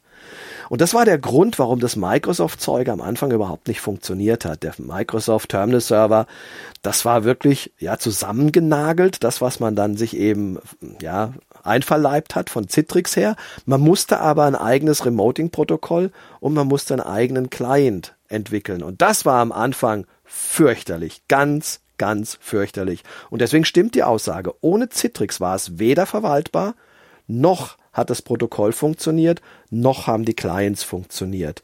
Ja, aber Stück für Stück hat Microsoft halt immer mehr von diesem Kernel dann so angepasst, dass es immer besser funktioniert. Und heute ist jedes Windows Multi-User tauglich. Das heißt, wenn ich so ein Fast-User-Switching mache auf Windows 10 oder so in früheren Varianten, was dahinter steckt, ist ein Multi-User-Kernel. Das einzige, was Microsoft quasi in einer DLL ausknipst, ist, dass nicht mehr als ein Benutzer gleichzeitig interaktiv auf einer Workstation-Variante arbeiten darf. Das ist aber eine künstliche Einschränkung. Das haben sogar einige gehackt. Natürlich ist es illegal. Aber man hat rausgefunden, dass es nur eine DLL ist, die das bestimmt. Mhm. Und wenn ich die aushebele, dann kann ich daraus einen Terminal-Server machen, mhm. aus einer ganz normalen Windows Workstation. Damit sieht man, der Kernel ist völlig identisch. Und das ist bis heute, hat sich das durchgezogen, da bis Server 2016 und Windows 10 ist es so. Das heißt, das Erbe von dem, was Citrix damals entwickelt hat in den 90ern, das steckt heute in allen modernen Systemen drin. Das ist auf jeden Fall so. Irgendwann wurde Remote Desktop Protokoll dann richtig ja, gut? also Remote, also das RDP Protokoll hat man lange Zeit sträflich vernachlässigt und dann hat Microsoft sich irgendwann entschieden, jetzt geben wir mal richtig Gas und dann wurden solche Dinge wie RemoteFX entwickelt, weil viele denken ja, dass RDP und RemoteFX zwei verschiedene Protokolle sind. Nee, RDP ist es immer noch, aber das RDP-Protokoll schaltet auf dem Kanal, der für die Bildübertragung des Desktops zuständig ist, schaltet um in einen anderen Modus und der nennt sich RemoteFX. Und RemoteFX war das erste Protokoll als Variante, das die Unterstützung von GPUs zugelassen hat. Da hat man zum ersten Mal gedacht, ey, man könnte ja nicht nur die CPU verwenden, sondern tatsächlich Grafikkarten, diese äh, GPUs um das Ganze zu beschleunigen. Das war das erste Protokoll von Microsoft, während das andere Protokolle eben, auch Citrix hat ja ICA-Protokoll und hat es dann umbenannt nach HDX. Ist genau die gleiche Geschichte. Ist immer noch das ICA-Protokoll mit verschiedenen anderen Protokollvarianten, die dann aktiviert werden können bei mhm. Das hat man auch so gemacht mit Framehawk, was man gekauft hat. Das ist eine mhm. NASA-Technologie, die mit großen Latenzen und Paketverlusten klarkommt. Also da hat man mehrere Varianten, die man dann in dieses ICA-Protokoll reingebaut hat die erlauben, dass das Protokoll adaptiert auf unterschiedliche Randbedingungen. Am Anfang war es ein Protokoll für alles, egal ob ich das in meinem LAN gemacht habe oder über riesige Distanzen. Heute stellen sich die Protokolle automatisch auf die Randbedingungen ein. Was ich von dir gelernt habe über die Jahre ist, dass ähm, ICA, mhm. wenn man das heute überhaupt noch so sagen darf, ja. dass die das Citrix-Protokoll und RDP, ähm, dass man das gar nicht miteinander so wirklich vergleichen kann, weil da andere Philosophien hinterliegen. Jeder hat seine Stärken und man kann gar nicht pauschal sagen, das eine sei besser als das andere. Heute ist es so, die sind beide so gut oder sind schon jahrelang so gut, dass das gar nicht mehr so ein religiöser Krieg ist, der es mal war. Äh, vielleicht um diesen Bereich abzuschließen, die mhm. ähm, ICA erlaubt verlustbehaftete Übertragung, wenn ich das richtig sehe. Bei RDP ist vor allem der Witz in der Kompression etc. Kannst mhm. du ganz kurz zu diesen Unterschieden in ja, der Architektur was machen, wo da die spezifischen Stärken war, bevor dann der ganze Rummel ja, losging mit VDI etc. zu dem wir gleich. Also es war tatsächlich so, dass äh, die Citrix-Ingenieure äh, sehr stark auf ähm, verlustbehaftete Kompressionsalgorithmen gebaut haben, womit sie natürlich mit weniger Bandbreite klargekommen sind. Die ähm, große Stärke. Genau, das war immer die große Stärke und da haben die extrem viel Ingenieursleistung reingesteckt und waren lange Zeit auch scheinbar unauf, äh, uneinholbar voran. Das hat sich inzwischen halt geändert, weil Microsoft eben auch äh, große Investitionen da getätigt hat und auch äh, Firmen wie Teradici und auch VMware jetzt große Investitionen getätigt haben in diese Remoting-Protokolle. Aber Citrix hatte einfach einen zehn Jahre Vorsprung und den haben sie lange Zeit auch gehalten. Klar, die anderen sind immer wieder mal ein Stück näher gekommen, weil äh, wenn man der Erste ist, braucht man immer länger. Das ist ganz klar. Und wenn jemand anderes es nachgucken kann, wie das äh, der Erste gemacht hat, der Zweite, der, der Nachkömmling ist immer etwas rascher. Aber es war lange Zeit, dass, dass es völlig in Stein gemeißelt war. Citrix ist allen anderen mindestens zwei Jahre voraus und damit haben sie natürlich auch den hohen Preis rechtfertigen können. Wer etwas direkt haben wollte, der ist dann eben zu Citrix gegangen. Und die haben da auch nicht aufgehört, da weiterzuentwickeln, haben diese ganzen Geschichten mit den virtuellen Kanälen sehr, sehr auf die Spitze getrieben, die man auch wirklich einzeln kontrollieren kann. Man kann also einzelne übertragene Daten, zum Beispiel in einen virtuellen Kanal wird reingepackt, wenn ich die, die Clipboards, die Zwischenablage zwischen der einen Seite und der anderen Seite kopple oder den Druckerdatenstrom, der wird über einen eigenen sogenannten virtuellen Kanal übertragen. Das ist quasi wie wenn ich eine große Röhre habe und lege kleine Röhren dazwischen rein und diese Hauptröhre, die ist natürlich für die Bildinformation zuständig, für den Desktop. Aber es gibt natürlich noch eine ganze Menge an Zusatzdaten, Tastaturanschläge, Mausanschlag, Drucker, Zwischenablage, Comports, alles, was man so da anschließt, das muss über eigene Kanäle dann abgehandelt werden. Da ist Citrix lange Zeit weit führend gewesen und eben auch diese Anpassung an die äh, Randbedingungen, dass das Protokoll eben in der Lage ist, sich da äh, anzupassen. Citrix hat auch sehr stark darauf gebaut, dass man alle Elemente, die man darstellt, als Objekte überträgt und dann auf der Zielseite dann äh, zusammenbaut. Das heißt, der Window Manager auf der Zielseite, auf dem Client, auf dem Empfänger war dann dafür verantwortlich, das abzuspielen. Zum Beispiel das, das äh, bekannteste da ist Flash Redirection. Also Citrix war in der Lage, Flash-Inhalte abzufangen direkt als Flash rüberzuschicken auf den Client und der Client kann dann die Flash-Inhalte darstellen, statt dass ich hingehe und Flash-Inhalte auf dem Server rendere und dann Pixel für Pixel das Ergebnis rüberschicke, wie es Microsoft macht. Microsoft hat viel stärker in die Richtung gearbeitet, ja, ich möchte gerne, dass es möglichst verlustfrei übertragen wird. Im besten Fall kann ich zum Beispiel eine Untersuchung machen von, äh, von einem äh, Kernspintomographen, ein Bild, was ohne irgendwelche Artefakte angeguckt werden kann, weil das Schlimmste, was einem ja passieren kann, man möchte eine Planung für eine Krebsoperation machen, zum Beispiel bei einem Hirntumor, und man begutachtet ein Bild, was aber Kompressionsartefakte an einer Stelle hat, wo der Tumor ist, und man deswegen die Operation falsch plant. Und das war eben so dieser Ansatz, dass Microsoft sehr früh gesagt hat, wir wollen exakt das Bild haben ohne irgendwelche Verluste, was aber natürlich sehr teuer war, was die Übertragung angegangen ist. Da waren schon so die philosophischen Unterschiede, dass Microsoft quasi in Schönheit gestorben ist und langsam gewesen ist, während Citrix immer extrem schnell gewesen ist, die Technologie extrem an, das, an, an, an die Grenzen getrieben hat. Zum Beispiel hat Microsoft lange Zeit keine hohen Auflösungen von den Monitoren unterstützen können, während Citrix das getan hat. Dann haben wir die Microsoft diesmal irgendwann gefragt, na, Moment mal, Citrix setzt sich doch auf eure Grundplattform drauf. Wieso können die etwas, was ihr nicht könnt? Und dann haben die Microsoft gesagt, weil Citrix über die Spezifikation hinausgeht. Die sagen, das ist eine statistische Sache. Es wird nicht jeder Benutzer mit vier Monitoren mit der höchsten Auflösung arbeiten und von daher mittelt sich das raus. Während die Microsofties immer gesagt haben, wir müssen garantieren, dass wenn jeder Benutzer vier Monitore mit der höchsten Auflösung verwendet, dass dann immer noch alle Grafikinhalte in den Grafikspeicher passen. Bei Citrix konnte es passieren, dass wenn wir das bei den Händlern, in, bei den Banken dann eingesetzt haben, wo wirklich jeder Benutzer vier Monitore mit höchster Auflösung verwendet, da sind auf einmal Objekte verloren gegangen oder Farben.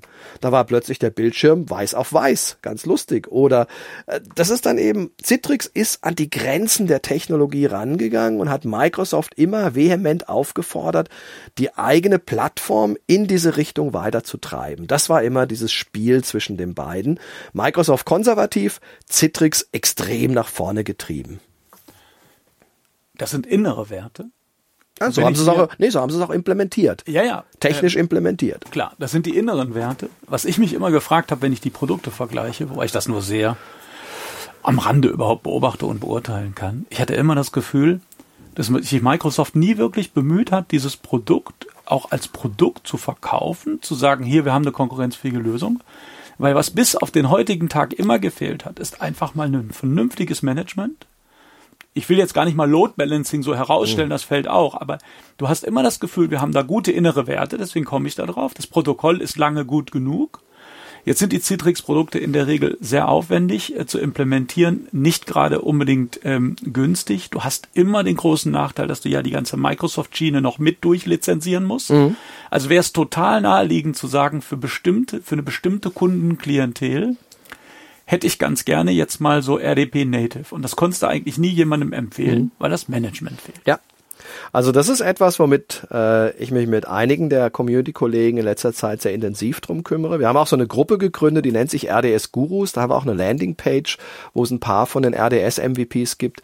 Und wir sind wirklich die Exoten unter den Exoten. Äh, sogar unter den MV, unter den RDS MVPs, das sind 20, 25, sind wir nur zu fünft, die pure RDS-Projekte machen. Alle anderen machen das mit Citrix und VMware. Das ist ganz verrückt. Aber bei den Kunden kommt genau die Frage, die du gerade gestellt hast, immer mehr. Jetzt, wie positioniert sich Microsoft? In der Vergangenheit war das so, Microsoft hat sich positioniert mit seinem Windows-Server als die Plattform und hat aufgefordert, dass die, das Ökosystem, also ein Partner wie Citrix, für sie das Produkt, die Plattform verkauft. Ende zu Ende. Und deswegen hat Microsoft den Luxus gehabt, mit einem einzigen, mit einer Person, maximal zwei, weltweit das Marketing für die Terminaldienste zu machen. Weil eigentlich mussten die nichts machen, als auf ein paar Veranstaltungen aufzutreten. Ansonsten haben das die Citrix Vertriebler gemacht und das Citrix Marketing. Das heißt, die haben mit einem weltweiten Marketing unten drunter die Plattform verkauft. Das war für Microsoft für lange Zeit die äh, lukrativste, der lukrativste Serverbereich in der gesamten Company. Also die haben wirklich äh, extrem hohe Umsätze gemacht mit einer extrem kleinen Mannschaft. Man kann das so ungefähr rechnen, dass pro Mitarbeiter, den die haben, ein siebenstelliger Umsatz jedes Jahr getätigt wird. In Deutschland sagt man, dass ein gesundes Unternehmen in, in so einem IT-Bereich ungefähr 200.000 Euro Umsatz pro Monat, äh, Quatsch, pro Mitarbeiter mhm. macht im Jahr, um extrem gesund dazustehen. Jetzt kann man sich überlegen, wenn da eine Firma ist, die mit jedem Mitarbeiter eine siebenstellige Summe macht, die könnten jedem Mitarbeiter am Ende des Jahres ein Porsche auf den Hof stellen und die wären immer noch extrem profitabel. Das heißt, es war das profitabelste Team von gesamt Microsoft im Serverbereich. Und warum hätte man dieses Modell ändern sollen? Das war, das war wie Gelddrucken für Microsoft. Nur jetzt hat sich natürlich die Situation geändert, weil auf einmal hat Microsoft mit Azure und allem die Ambition gehabt, jetzt wollen wir Ende zu Ende tatsächlich unsere Dienste zur Verfügung stellen. Und man ist krachend gegen die Wand gelaufen, weil Microsoft es noch nie gut konnte.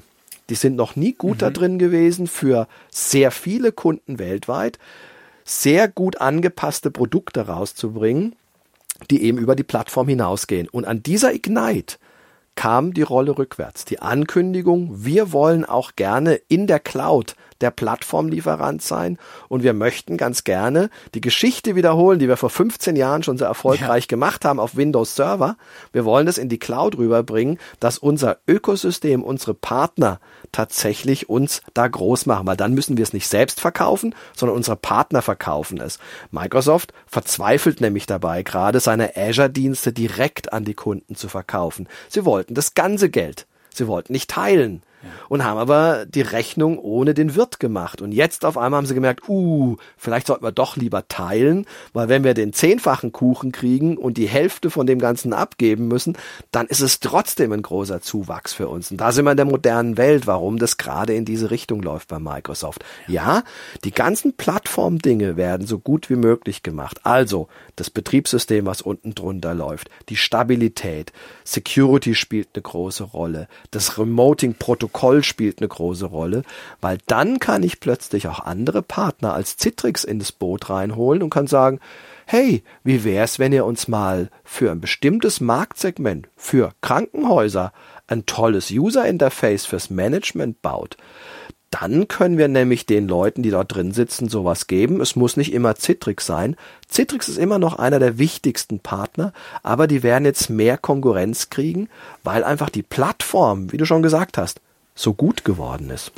Du hast gerade angesprochen, Azure Remote App hieß das Produkt. Mhm das Microsoft positioniert hat als halt Desktop-Virtualisierung. Und Ende Hause. zu Ende. Da wollte Microsoft es direkt an die Endkunden ja. verkaufen. Und Krachend gescheitert. Das Produkt hat wie lange gelebt? Ein Jahr? Vielleicht? Anderthalb. Ja, und so wir haben viel Tests gemacht. Microsoft hat sogar unsere kleine RDS-Gurus-Gruppe bezahlt, um äh, Benchmarking zu machen.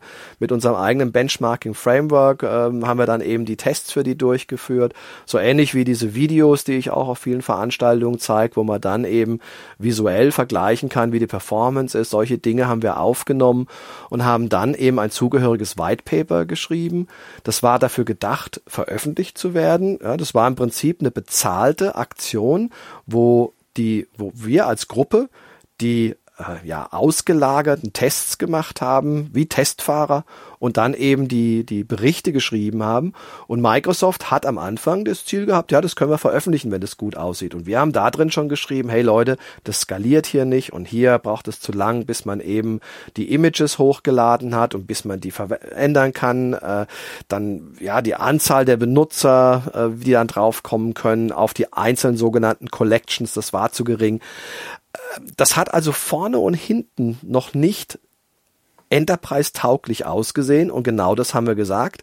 Damit ist unser Bericht in den Schubladen bei Microsoft verschwunden. Sie haben es intern verwendet und haben versucht, ihren äh, Produktmanagern oder Program Manager äh, da Beine zu machen. Hat nicht funktioniert. Und dann hat man die Reißleine gezogen. Hat es jetzt abgekündigt. Und das ist das erste, der erste Azure-Dienst, der abgekündigt wurde, der tatsächlich schon einige Kunden hat. Und es ist wirklich von ganz oben mhm. gekommen, dass man gesagt hat, ja, wir, wir haben jetzt inzwischen erkannt, wir können das nicht. Und wir geben das jetzt an Citrix und fordern Citrix auf, das für uns als Ende-zu-Ende-Lösung hinzukriegen. Und wir konzentrieren uns als Microsoft lieber auf diese Plattform, die wir dann eben über verschiedene weitere Partner an den Mann bringen können, aber nicht mehr direkt. Ja, wirklich sehr interessant, dieses, ne, dass die Geschichte sich da wiederholt und man trotzdem immer noch ähm, ja so eine gewisse Konkurrenzsituation immer wieder aufkommt, aber gleichzeitig dieses Symbiotische halt ja, wieder ja. an der Stelle ja, ganz mhm. eindeutig ist. Wenn wir noch einmal kurzen Stopp machen mhm. ähm, bei den drei Buchstaben VDI und dann würde ich ganz gerne ähm, ja zu dem, was jetzt heute so das ganz heiße Ding mhm. ist, wo du mhm. tief drin steckst, GPU-beschleunigte Geschichten kommen.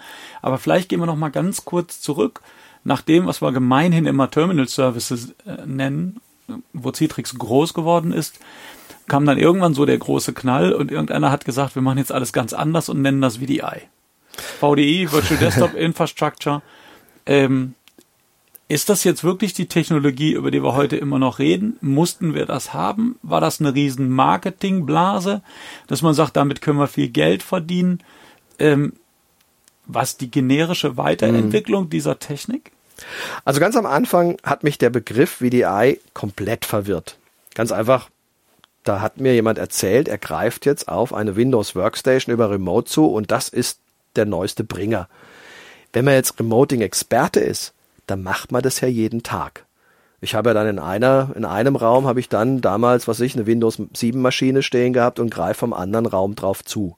Das mache ich hier in meinem Labor permanent, ja. Im Raum nebendran steht mein Laptop, der ist manchmal zu laut, weil der Lüfter anspringt, also remote ich mich zum Laptop und, und, und arbeite dann hier äh, quasi von einem Monitor, der sehr schön leise ist, mit einem, mit einem Gerät, was sehr schön leise ist. Okay, äh, deswegen hat mich das verwirrt. Warum kommt auf einmal irgendeiner her und sagt, das ist jetzt der Weisheit letzter Schluss? Und dann ist mir klar geworden, naja, viele der Administratoren hatten Schwierigkeiten auf den sogenannten Terminal-Servern, äh, dadurch, dass die eben mehr benutzerfähig sein müssen, die Anwendungen sauber zum Laufen zu bringen, weil man muss natürlich die Anwendung möglicherweise ein bisschen anders konfigurieren und mehr Hirnschmalz da reinstecken, das zum Laufen zu bringen.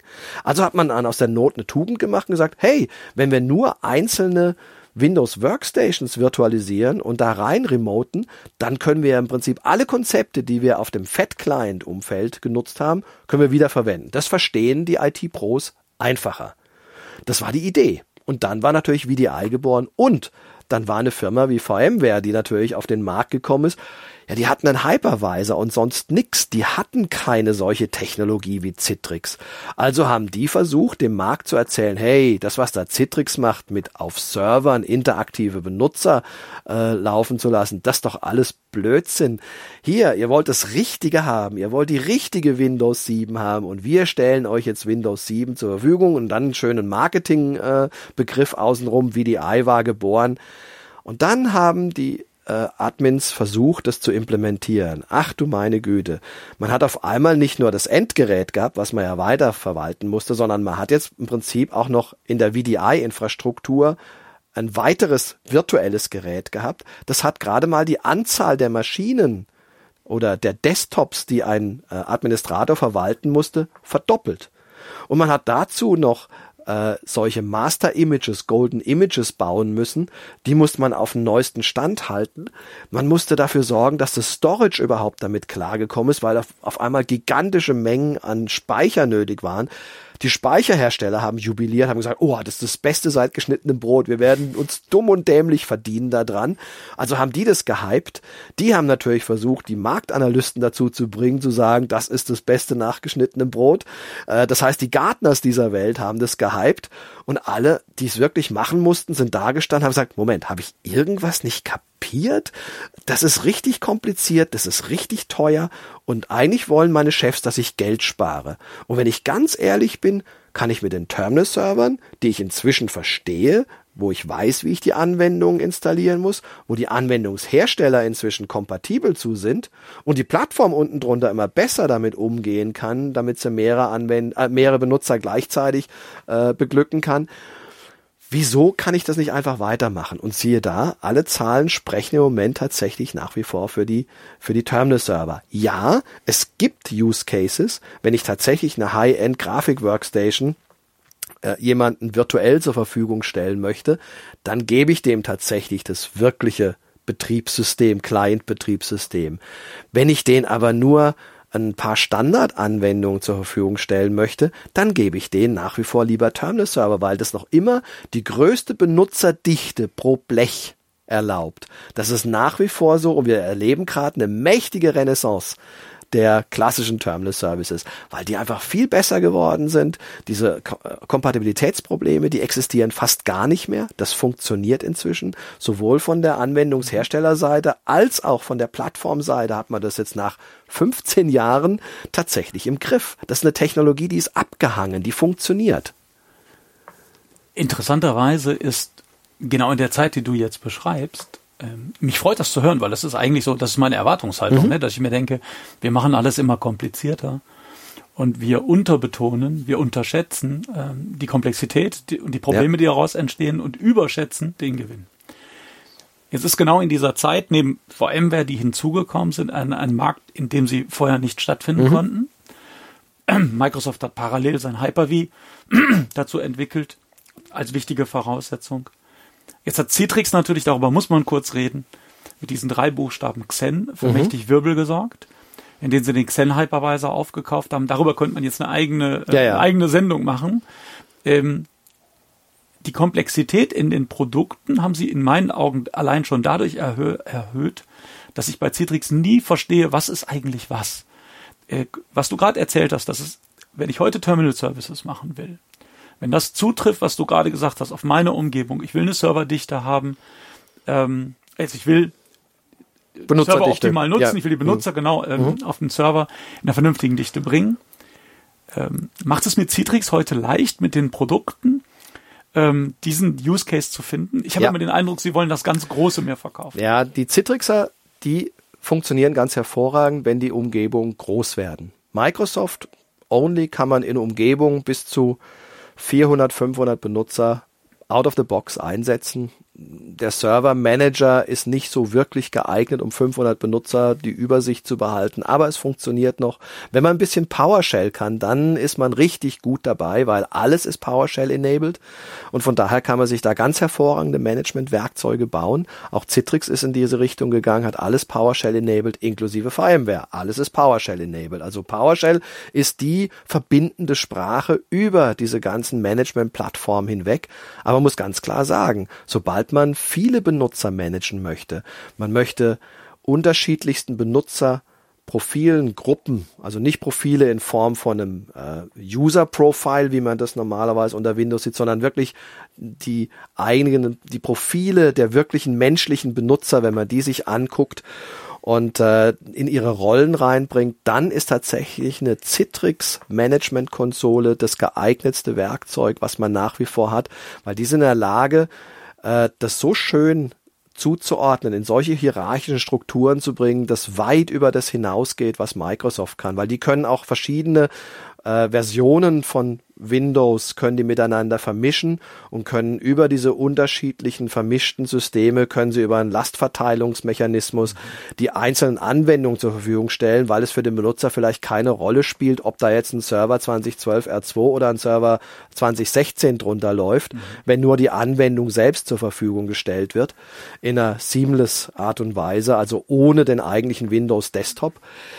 da, da kommt man mit dem drunterliegenden gar nicht mehr in Berührung und diese Zuordnungen und das in Gruppierungen zu bringen und das einzelne Anwendungsgruppen, einzelnen Anwenderprofilen und Gruppen zuzuordnen, das kriegt wirklich Citrix am allerbesten hin.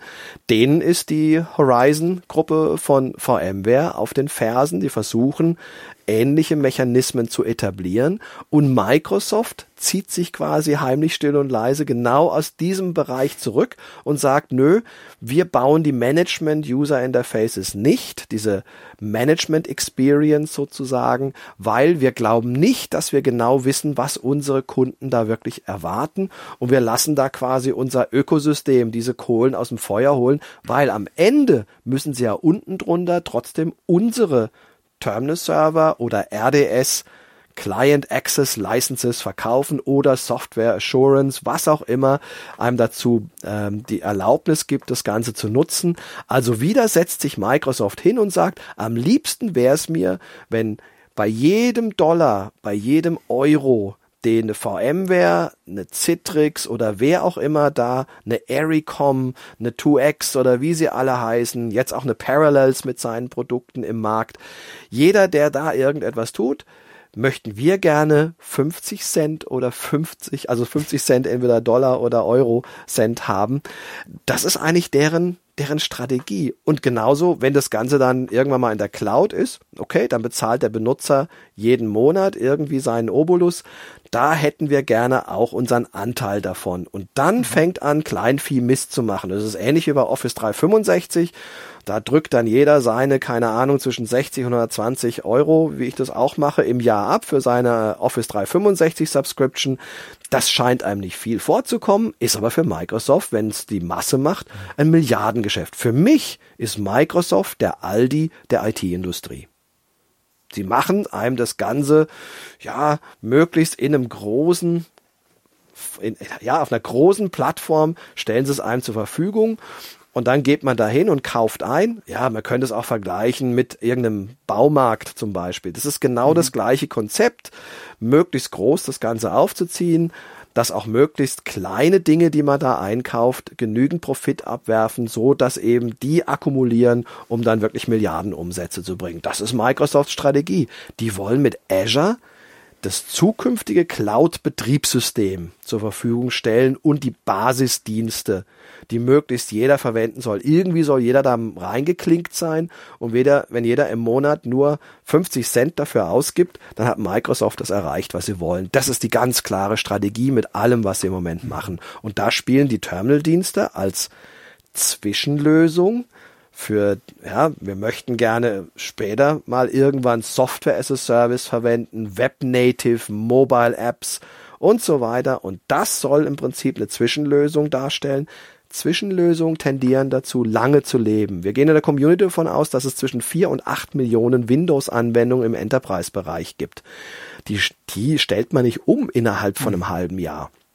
Das heißt, wir werden auch in zehn Jahren noch Windows-Anwendungen irgendwo haben. Ein Kollege von mir hat gesagt, wenn irgendwie was Schlimmes auf der Erde passiert, dann wird das Letzte, was existiert, werden äh, ja Küchenschaben und äh, Windows-Anwendungen sein. und äh, da tendiere ich dazu, ihm Recht zu geben. Das heißt also, das ist die Strategie, in die das hingeht.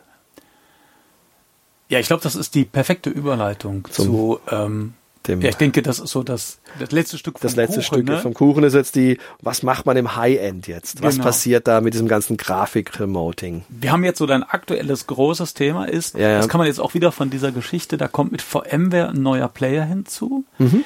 Jetzt sind es auf einmal Firmen wie Nvidia, mhm. die auch und das ist ein spannender Effekt, die man natürlich erstmal nur mit Hardware in Verbindung bringt, die ja. jetzt auch in diesen Aspekt Lizenzierung mit reinspielen. Optimierung über, naja, Optimierung im Sinne von Treiberoptimierung ist uns ja. allen bewusst, aber eben eine Optimierung, die dann in diese Strukturen mit hineingeht. äh, das letzte Thema ist, jetzt kommt noch jemand hinzu, diese Hardwarehersteller, um Nvidia zu nennen, mhm. die sind nicht alleine.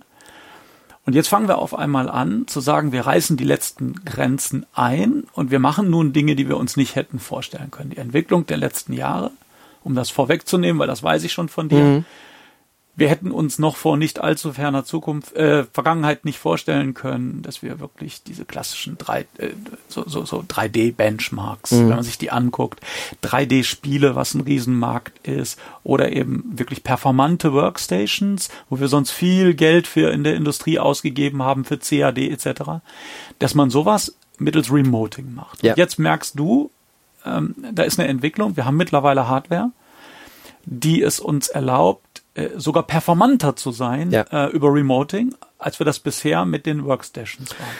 Dazu muss man ganz klar sagen, es wird immer wieder behauptet, dass das Hauptziel von solchen Technologien, dass man eben mit Grafikkarten in den Servern, die diese Remoting, sogenannte User Experience, so stark verbessern, so stark beschleunigen, dass es eben auch möglich ist, die äh, Grafik-Workstations abzulösen, dass man deswegen hingeht und am High-End beginnt, ja, quasi zu wildern. Und ich bin ja viel bei Kunden und das Letzte, was ich quasi tun würde, ist zu einem Autohersteller zum Beispiel zu gehen mit 100.000 Mitarbeitern und den kreativsten Leuten des ganzen Unternehmens, den 500 Top-Designern, denen ihre High-End-Grafik-Workstations wegzunehmen. Das würde ich niemals tun und das tun auch viele der großen Hersteller nicht. Obwohl es immer wieder dieser Use Case ist, der gezeigt wird. Man nimmt denen nicht die Workstations weg, sondern man überlegt sich, hm, der steht jeden Morgen anderthalb Stunden im Stau könnte ich dem erlauben, auch von zu Hause für zwei Stunden bestimmte Arbeiten an seinem Original durchzuführen.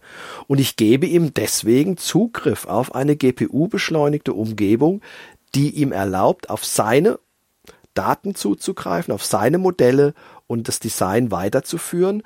Und er hört dann auf zu arbeiten, kommt in die Firma rein und setzt sich wieder an seine Grafik-Workstation dran, physikalisch, bolide auf seinem Schreibtisch und arbeitet da weiter. Ja, da wird auf einmal ein Schuh draus. Oder möchte ich, dass er dann zu den Kollegen, die am Band das vielleicht zusammensetzen, dass er da hingeht mit einem Tablet, wo er sein Originaldesign mit dabei haben kann und er kann Anmerkungen an sein eigenes Design dran machen, um dann eben ja zu sehen, die können das gar nicht so zusammenbauen, wie ich mir das gedacht habe. Deswegen muss ich hier was ändern an dem Design. Aber statt es auf Papier aufzuschreiben, bringe ich das direkt auf meinem Tablet mit einem Stift in dieses Modell rein.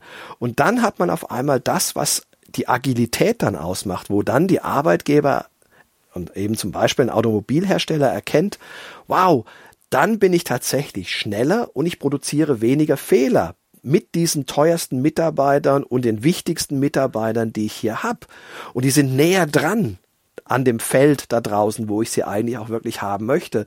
Weil ich gebe ihnen genauso wie auf der Enterprise, die nehmen ja auch nicht ihre großen Monitore mit, wenn sie auf dem Außeneinsatz sind, sondern die haben dann ihre kleinen Geräte, die sie eben verbinden zu ihrem Mutterschiff und da ist fast alles dann eben vorhanden, um dann diese Arbeiten durchzuführen. Und das ist ein sehr, sehr gutes Beispiel, wie man sich das vorstellen muss. Es geht nicht darum, etwas durch etwas anderes einfach zu ersetzen, sondern man möchte andere Use Cases abdecken.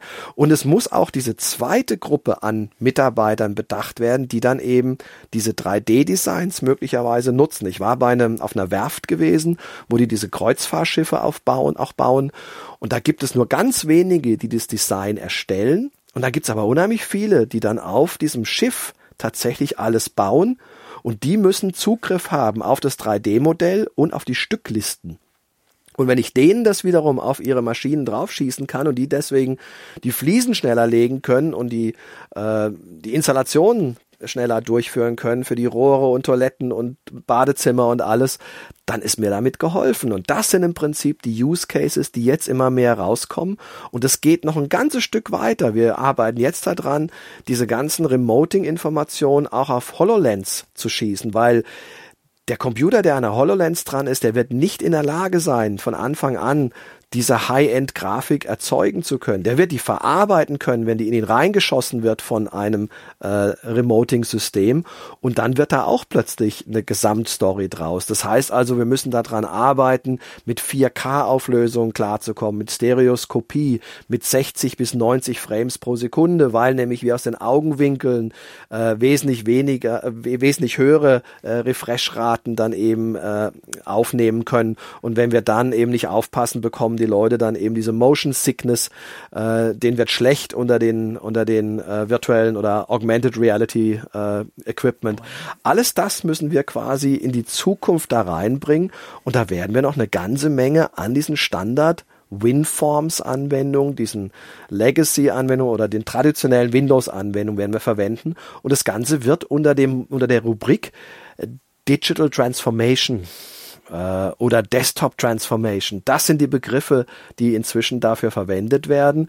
Und ich sehe mich, meine Mission ist es, die sogenannte User Experience, also das Erlebnis des Benutzers, wenn er mit solchen Dingen arbeitet, die zu optimieren, dafür zu sorgen, dass wenn jemand solche Infrastrukturen baut, er vorher in der Lage ist, auszuprobieren, was er denn etwa bekommt, damit er ein Erwartungsmanagement mit seinen Benutzern betreiben kann und mit seinem Management, die dafür bezahlen.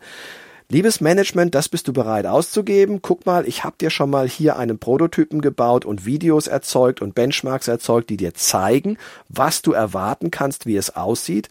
Idealerweise irgendwann einem Manager eine HoloLens aufzusetzen und zu sagen, guck mal, so wird sich's anfühlen, wenn du jetzt auf den Server zugreifst, wenn du in Singapur bist, so wird sich's anfühlen, wenn du hier in unserem Hauptquartier bist und so wird sich's anfühlen, wenn du in USA bist.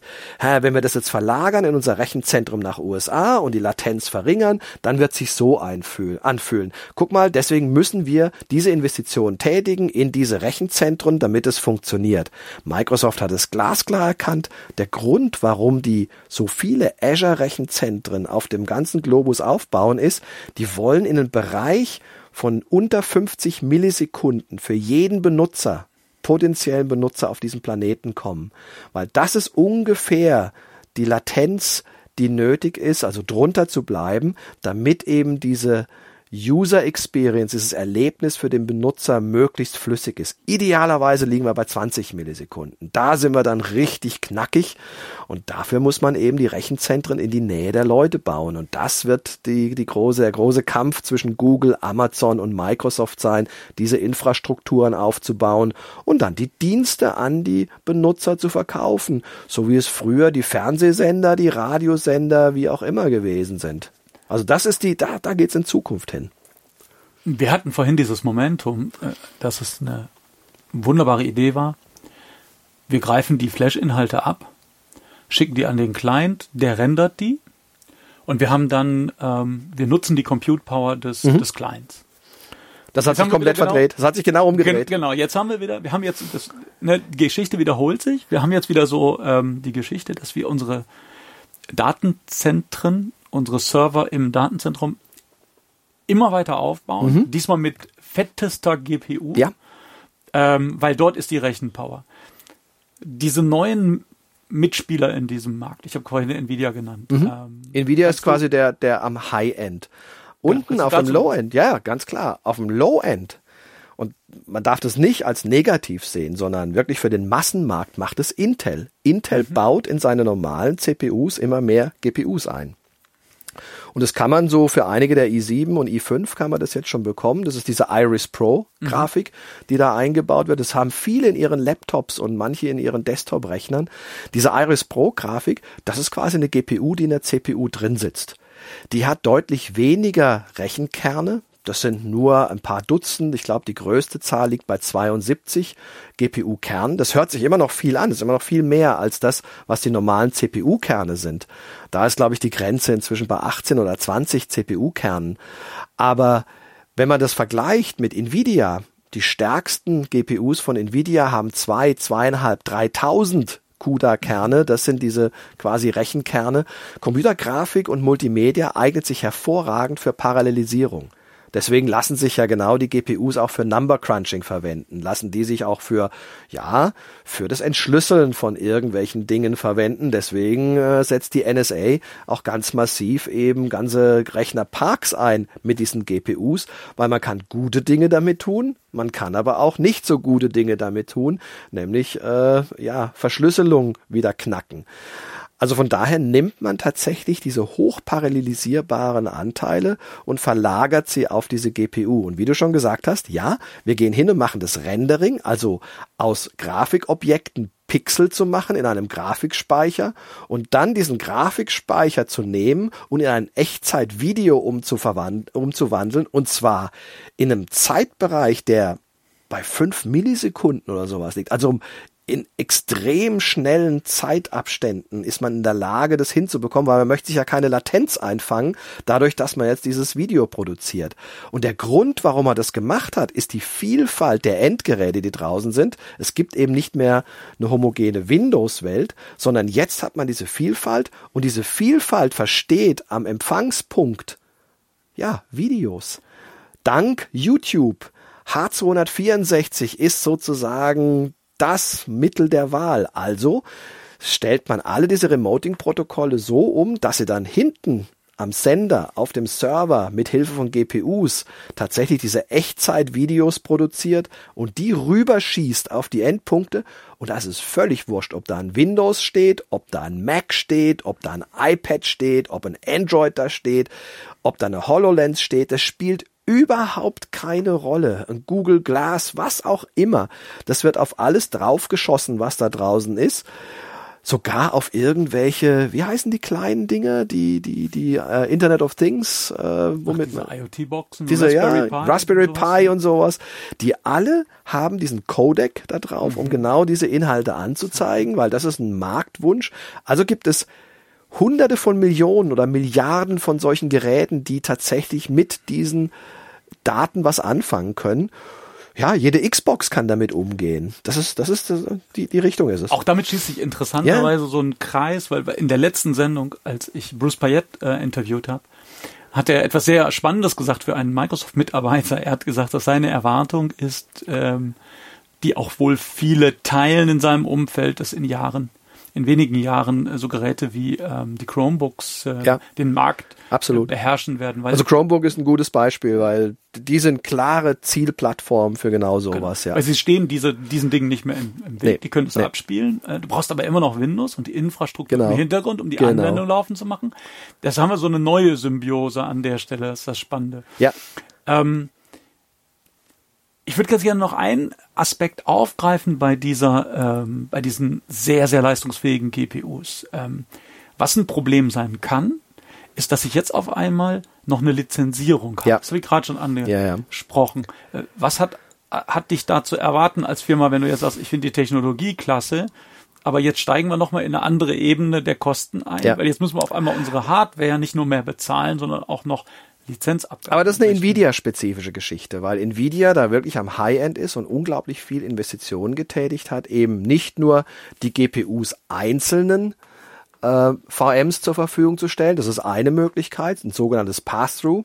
Man gibt eben einer virtuellen Maschine eine vollständige GPU. Das ist die teuerste Lösung, klar, weil diese GPUs sind teuer. Äh, eine Nvidia-Karte äh, für einen Server, die fängt bei 2000 Euro an und hört wahrscheinlich bei 5000 Euro auf, wenn man sie einzeln kaufen könnte. Man bekommt sie nur im Verbund mit dem Server von den jeweiligen Serverhersteller. Das ist wie so ein OEM-Geschäft. Und dann gibt, gibt es noch die Möglichkeit, quasi die GPUs mehreren von diesen VMs zur Verfügung zu stellen, aber mehr in einer unkontrollierten Art und Weise, dass jede der VMs versucht, so viel Ressourcen wie möglich zu bekommen. Nvidia hat jetzt eben eine Lösung mit vGPU eingeführt, diese Grid-Karten in Kombination mit Grid-Treibern und einer Grid, äh, fast sowas wie eine Abstraktionsebene dann einzuführen, dass man eben sagt, ich gebe nur bestimmte Bereiche der GPU zur Verfügung und ich sorge mit einem sehr, sehr guten ähm, Scheduling dafür, dass das schön aufgeteilt wird zwischen den einzelnen Maschinen und viel Kontrolle mir gibt und auch Dynamik, dass ich sagen kann, ich möchte gerne einem Benutzer von heute Morgen um acht bis morgen früh um acht würde ich dem gerne sehr viel GPU-Ressourcen zur Verfügung stellen, weil der macht eine wichtige Designarbeit. Danach braucht er das nicht mehr. Ich kann ihm diese GPU-Ressourcen wieder entziehen und anderen Benutzern zur Verfügung stellen. Und das heißt, es wird wirklich so ein ähm, konsumbasiertes Modell mehr geben, sowohl in der Cloud als auch wirklich im eigenen Rechenzentrum. Und das lässt sich eine Firma wie Nvidia bezahlen. Das heißt, da muss man tatsächlich dann Lizenzen dafür kaufen. Wenn man das gleiche von Intel nutzt, muss man keine Lizenzen bezahlen. Aber Intel ist eben nicht so weit mit seiner äh, GPU-Technologie wie Nvidia. AMD die tolle Karten gebaut haben, aber leider noch nicht die richtigen Treiber und die richtige Einbindung in die klassischen Umgebungen wie RDS, also Microsoft Remote Desktop Services, wie Citrix Xenap, Xen und wie VMware Horizon. Da ist die Integration noch nicht so gut gelungen. Die hinken da noch ein bisschen hinterher. Na gut, und Nvidia nutzt die Gunst der Stunde. Sie sind im Prinzip der Platzhirsch bei den Spielekarten. Sie sind der Platzhirsch bei den äh, Grafik-Workstations, bei den Designern. Und genau dieser Platzhirsch sind sie im Moment auch bei den äh, virtuellen GPUs innerhalb von Servern. Sie lassen sich diese enormen Kosten, die das auch hat, die, die, die geben, die investieren Milliarden in das Ganze. Mhm. Und das lassen die sich teuer bezahlen. Das muss man einfach so sehen. Das ist ein, das ist ein Business. Solange niemand ihnen ernsthafte Konkurrenz macht, sind sie fast wie ein Monopolist. Aber sie haben sich diesen Platz auch verdient durch extreme Investitionen und ein hohes Risiko. Also das ist im Moment der, der Stand der Dinge. Aber dadurch, dass Intel, Ebene, ne? aber dass Intel jetzt anfängt, da richtig Gas zu geben, das zeigt, dass die anderen jetzt auch gemerkt haben, oh, oh, das dürfen wir auf keinen Fall verpassen, da müssen wir unbedingt reingrätschen, mhm. sonst sind die Nvidia so weit weg, dass wir sie gar nicht mehr einholen können. Also ich hoffe, dass da Intel und AMD wesentlich mehr Wettbewerb dann hochbringen. Heute geben wir viel Geld für diese Technologie aus und es rechnet sich nur in wenigen Fällen wirklich mit der größten Karte von Nvidia und mit den, sagen wir mal, größten Ressourcen zu arbeiten. Da muss man schon einen wirklich guten Use Case haben. Aber das zeigt sich immer. Nach einer Weile gehen die Preise runter. Das ist ähnlich wie bei den Spielekarten. Meine Güte, wofür ich, kaufe heute eine, eine, eine tolle Spielekarte für 1000 Euro. Die kriege ich in zwei Jahren für 150 Euro nachgeworfen. Da wird ähnlich ja, die, der, der, die Entwicklung weitergehen.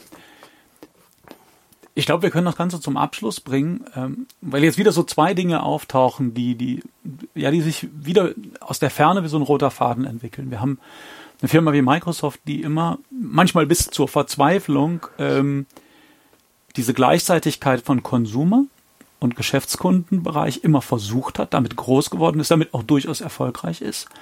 Und jetzt sehen wir bei den aktuellsten Entwicklungen auch wieder zwei Märkte. Wir sehen ähm, dieser ganze Spielemarkt, da ist unheimlich viel Geld mhm. zu verdienen, wenn wir an so Sachen wie Steam denken, mhm. wie attraktiv das ist, wenn du mit einem einfachen Dongle am Fernseher High-End-Spiele kannst. Da kann man sich leicht vorstellen, dass die Infrastruktur, die Nvidia äh, auf der GPU-Seite bereitstellt, äh, ja, dass, Nvidia, das, dass sich das rechnet. Nvidia Shield, ja. äh, wenn man sich sie Einfach. anguckt, das ist so ein typisches ja. Gerät, was das kann, ja. Und auf der anderen Seite stellen wir dann fest, dass in unseren Rechenzentren für einen vollkommen anderen, scheinbar vollkommen anderen Anwendungsfall eine sehr ähnliche Technik äh, lauert für das, was wir früher mal Terminal Services genannt haben, für die Darstellung von Windows-basierenden Applikationen, aber Geräte, Stück weit Geräte ja. unabhängig äh, überall auf der Welt. Für mich ist es eine Art von Consumerization, wird es ja genannt. Das ist für mich eben nicht dass man hingeht und einfach die Dinge, die man für den Konsumer hinstellt, jetzt in den Geschäftsbereichen ja. auch hinstellt. Nee, so einfach ist es nicht. Man nimmt das, was man gelernt hat im Konsumerbereich und adaptiert es, nutzt es für den Enterprise-Markt. Das, was man im Spielebereich gelernt hat, das, was man gelernt hat beim Komprimieren von Videos, das nutzt man jetzt auf einmal in der Enterprise-Welt. Ein ganz einfaches Beispiel, was Microsoft da gemacht hat. Zum Beispiel um die Darstellung möglichst schnell hinzukriegen bei der Remoting-Technologie mit RemoteFX, ähm, hat man festgestellt, dass man einen ganz normalen H264 Datenstrom nicht verwenden kann für Text, weil Text sieht ausgefranst aus. Aber das ist ja genau das, was die GPU kann. Also hat Microsoft unheimlich viel Entwicklungsarbeit drauf verwendet, um diesen Algorithmus anzupassen, dass diese Texte nicht mehr ausgefranst sind. Dabei kann man nicht komplett auf die GPU zurückgreifen, sondern muss einen Teil wieder auf der CPU machen. Da haben die dann wirklich zwei Jahre dran gearbeitet und können jetzt zeigen, guck mal, so war es früher mit dem Text und heute sieht es so aus, weil Videos ist ja nie dafür gemacht worden, um Text, der einfach auf dem Bildschirm steht, möglichst scharfkantig aussehen zu lassen, sondern ja, das Bild im Video war ja gleich wieder weg, von daher konnte man damit unschärfen leben. Das heißt, da stecken die dann ihre Arbeit rein und damit zeigt sich wieder, ja, man kann vieles, 80, 90 Prozent von dem, was man im Konsumermarkt entwickelt hat, verwenden, muss aber diese 10 oder 20 Prozent anpassen und es kostet Zeit. Deswegen sind diese Enterprise-Entwicklungen immer ein Jahr oder zwei hinten dran und sind im Sog von dem, was draußen auf dem Markt gerade passiert. Ich persönlich finde es klasse, weil ich muss einfach nur gucken, was passiert im Consumer-Markt und ich kann schon fast voraussehen, was im Enterprise-Markt passieren wird, mit den Anpassungen an die Enterprise-Anforderungen. Ich mag das im Enterprise-Markt zu sein, deswegen, weil ich nie eine Glaskugel brauche, weil die wird mir frei Haus geliefert. das Ganze hat einen Schwachpunkt oder sagen wir mal eine, ein Hindernis, was es heute noch, glaube ich, ganz spürbar gibt. Nämlich, ähm, wir bezahlen das alles mit Netzwerkbandbreite. Mhm. Und das gilt auch wieder für beide Seiten. Das stimmt. Das sollten ja. wir vielleicht nochmal hinten ja, ja, ja, stellen. Was wir wirklich heute brauchen, ist wenig Latenz, klar, mhm. aber wir brauchen für diese Art äh, des Datentransports auch Bandbreite. Das ist aber ein politisches Thema, weil ich bin ja viel international unterwegs und ich sehe die unterschiedliche Vorgehensweise. Wenn ich in Norwegen irgendwie mit den Leuten da rede, dann sagen die mir, Bandbreite ist kein Problem. Da ist jeder zu Hause per Glasfaser angebunden. Die haben eine komplette Glasfaserinfrastruktur bis zu jedem Haus. Die kleinste Datenmenge, die man kaufen kann, wenn man zu Hause sich vernetzt sind im Internet, sind 100 Megabit. Das ist die kleinste Menge. Also man muss das einfach mal vergleichen. Und zwar, Norwegen ist größer als Deutschland. Ja, die haben viel weniger Einwohner, aber sie sind insgesamt flächenmäßig größer und erlauben sich trotzdem so eine Mörderinfrastruktur hinzustellen, weil sie sagen, irgendwann geht uns das Öl aus und dann müssen wir die Infrastruktur ja. haben, um in Zukunft immer noch Geld zu verdienen als Ökonomie. Ich finde es fatal, was hier in Deutschland gemacht wird, dass eben der, der Ausbau, das, das Breitband äh, zwei Megabit sein sollen. Da lachen sich andere Nationen drüber schlapp und wir geben das Geld dafür nicht aus, weil du hast recht, Bandbreite ist der Dreh- und Angelpunkt. Wenn wir das nicht schaffen, dass das wie ein Grundrecht ist, wenn du ein, ein Haus baust, dass du da mit ja, Internetanbindung genauso versorgt wirst wie mit Strom, mit Wasser und äh, mit einer Müllabfuhr. Das funktioniert ja alles. Warum das nicht passiert hier, aber in anderen Ländern sehr wohl, das verstehe ich nicht. Und die werden natürlich darauf dann aufbauen. Das ist tatsächlich ein politisches Das ist ein großes, großes politisches Problem. Man muss vielleicht noch als Fußnote anmerken, ähm, damit das auch nochmal laut gesagt wird. Äh, Norwegen nutzt natürlich ähm, Fiber Channel auch, weil das eine günstige Technologie ist. In Deutschland wird das halt so gehypt als teure Technologie, um die Kupferinfrastruktur genau. zu rechtfertigen. Es ist genau andersrum. Ähm, abschließend, wenn man jetzt auch überlegt, welche Konsequenzen das fürs Arbeitsleben hat, eben dieses nicht im Stau stehen, ähm, remote arbeitsfähig sein. Was ist so aus deinen Erfahrungen, aus den intensiven Erfahrungen mit diesen sehr bandbreiten äh, netzwerkkritischen Geschichten, die du machst, um diese Darstellungsqualität mhm. zu erreichen. Was sollte der Normalfall sein in wenigen Jahren? Ist 100 Mbit als Base Level, ist das okay? Mhm. Oder müssen wir eigentlich schon weiterdenken und sagen, für, wir müssen eine Infrastruktur anstreben, die ist auch im Grunde realistisch und die beginnt dann bei. Also was, was ich feststelle, wenn wir die Messungen machen, wir stellen fest, dass im Moment 8 Megabit pro Benutzer quasi der der goldene Punkt sind. Damit kriegen wir in Full HD eine hervorragende Darstellung.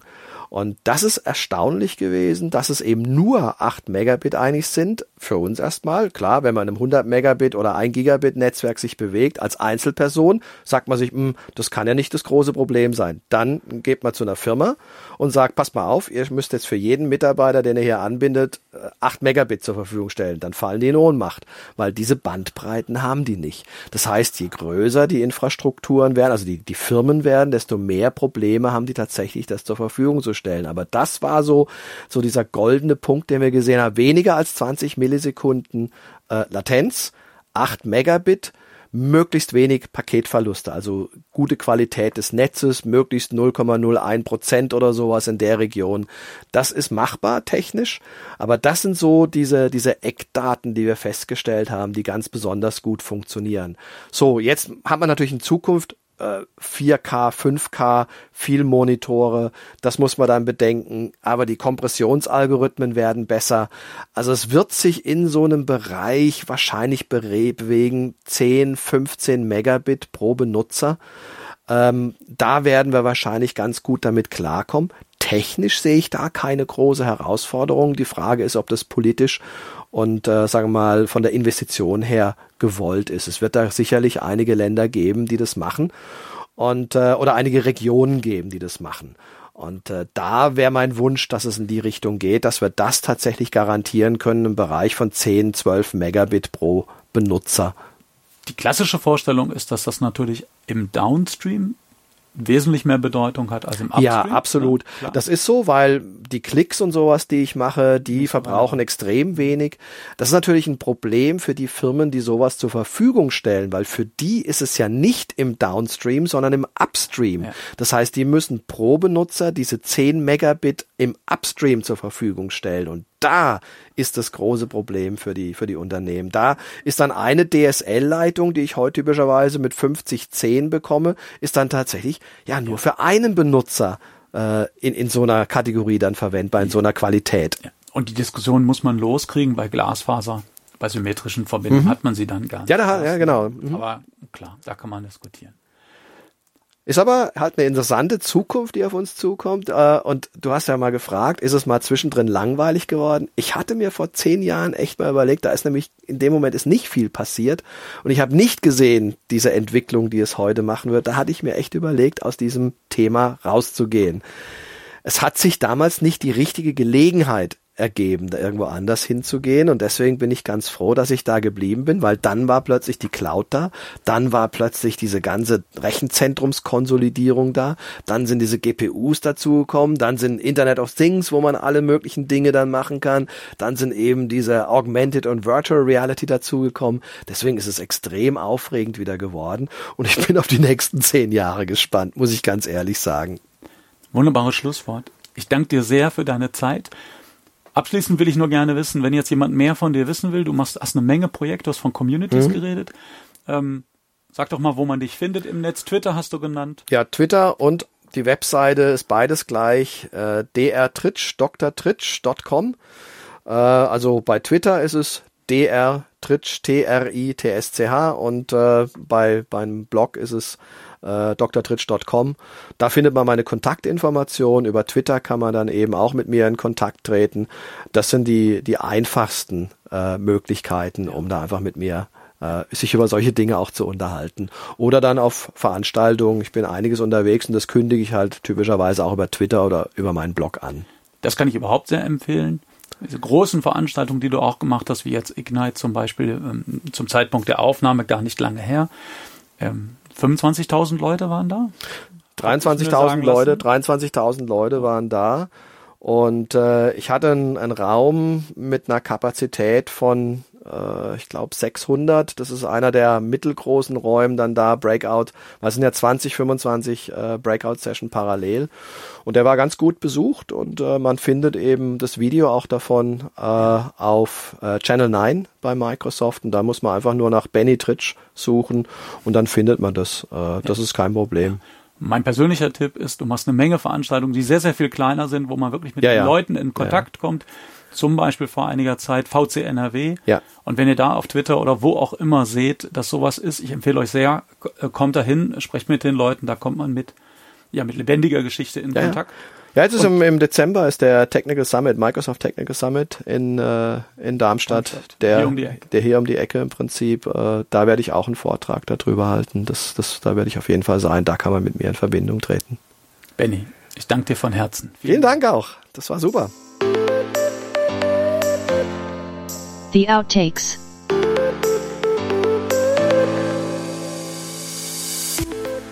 Und er hat mich gebeten, da zu bleiben und zu helfen, die PC- und Windows-Infrastruktur im Institut auszurollen. Und ich habe also geholfen, von 0 auf 200 Windows-Maschinen eine Domäne aufzubauen. Und dann kam auch plötzlich die Anfrage, können wir Anwendungen, die in der Windows-Welt verwendet werden, besonders Office, können wir die in irgend, irgendwelcher Art und Weise auf die Unix Workstations, Workstations schießen, die eben die Kollegen haben in den, in den Fachbereichen. Ich wusste ja, die sind in Fachbereichen. Ich habe ja lang genug in einem Forschungsfachbereich gearbeitet und von daher war natürlich klar, dass es dann äh, eine gute Idee ist,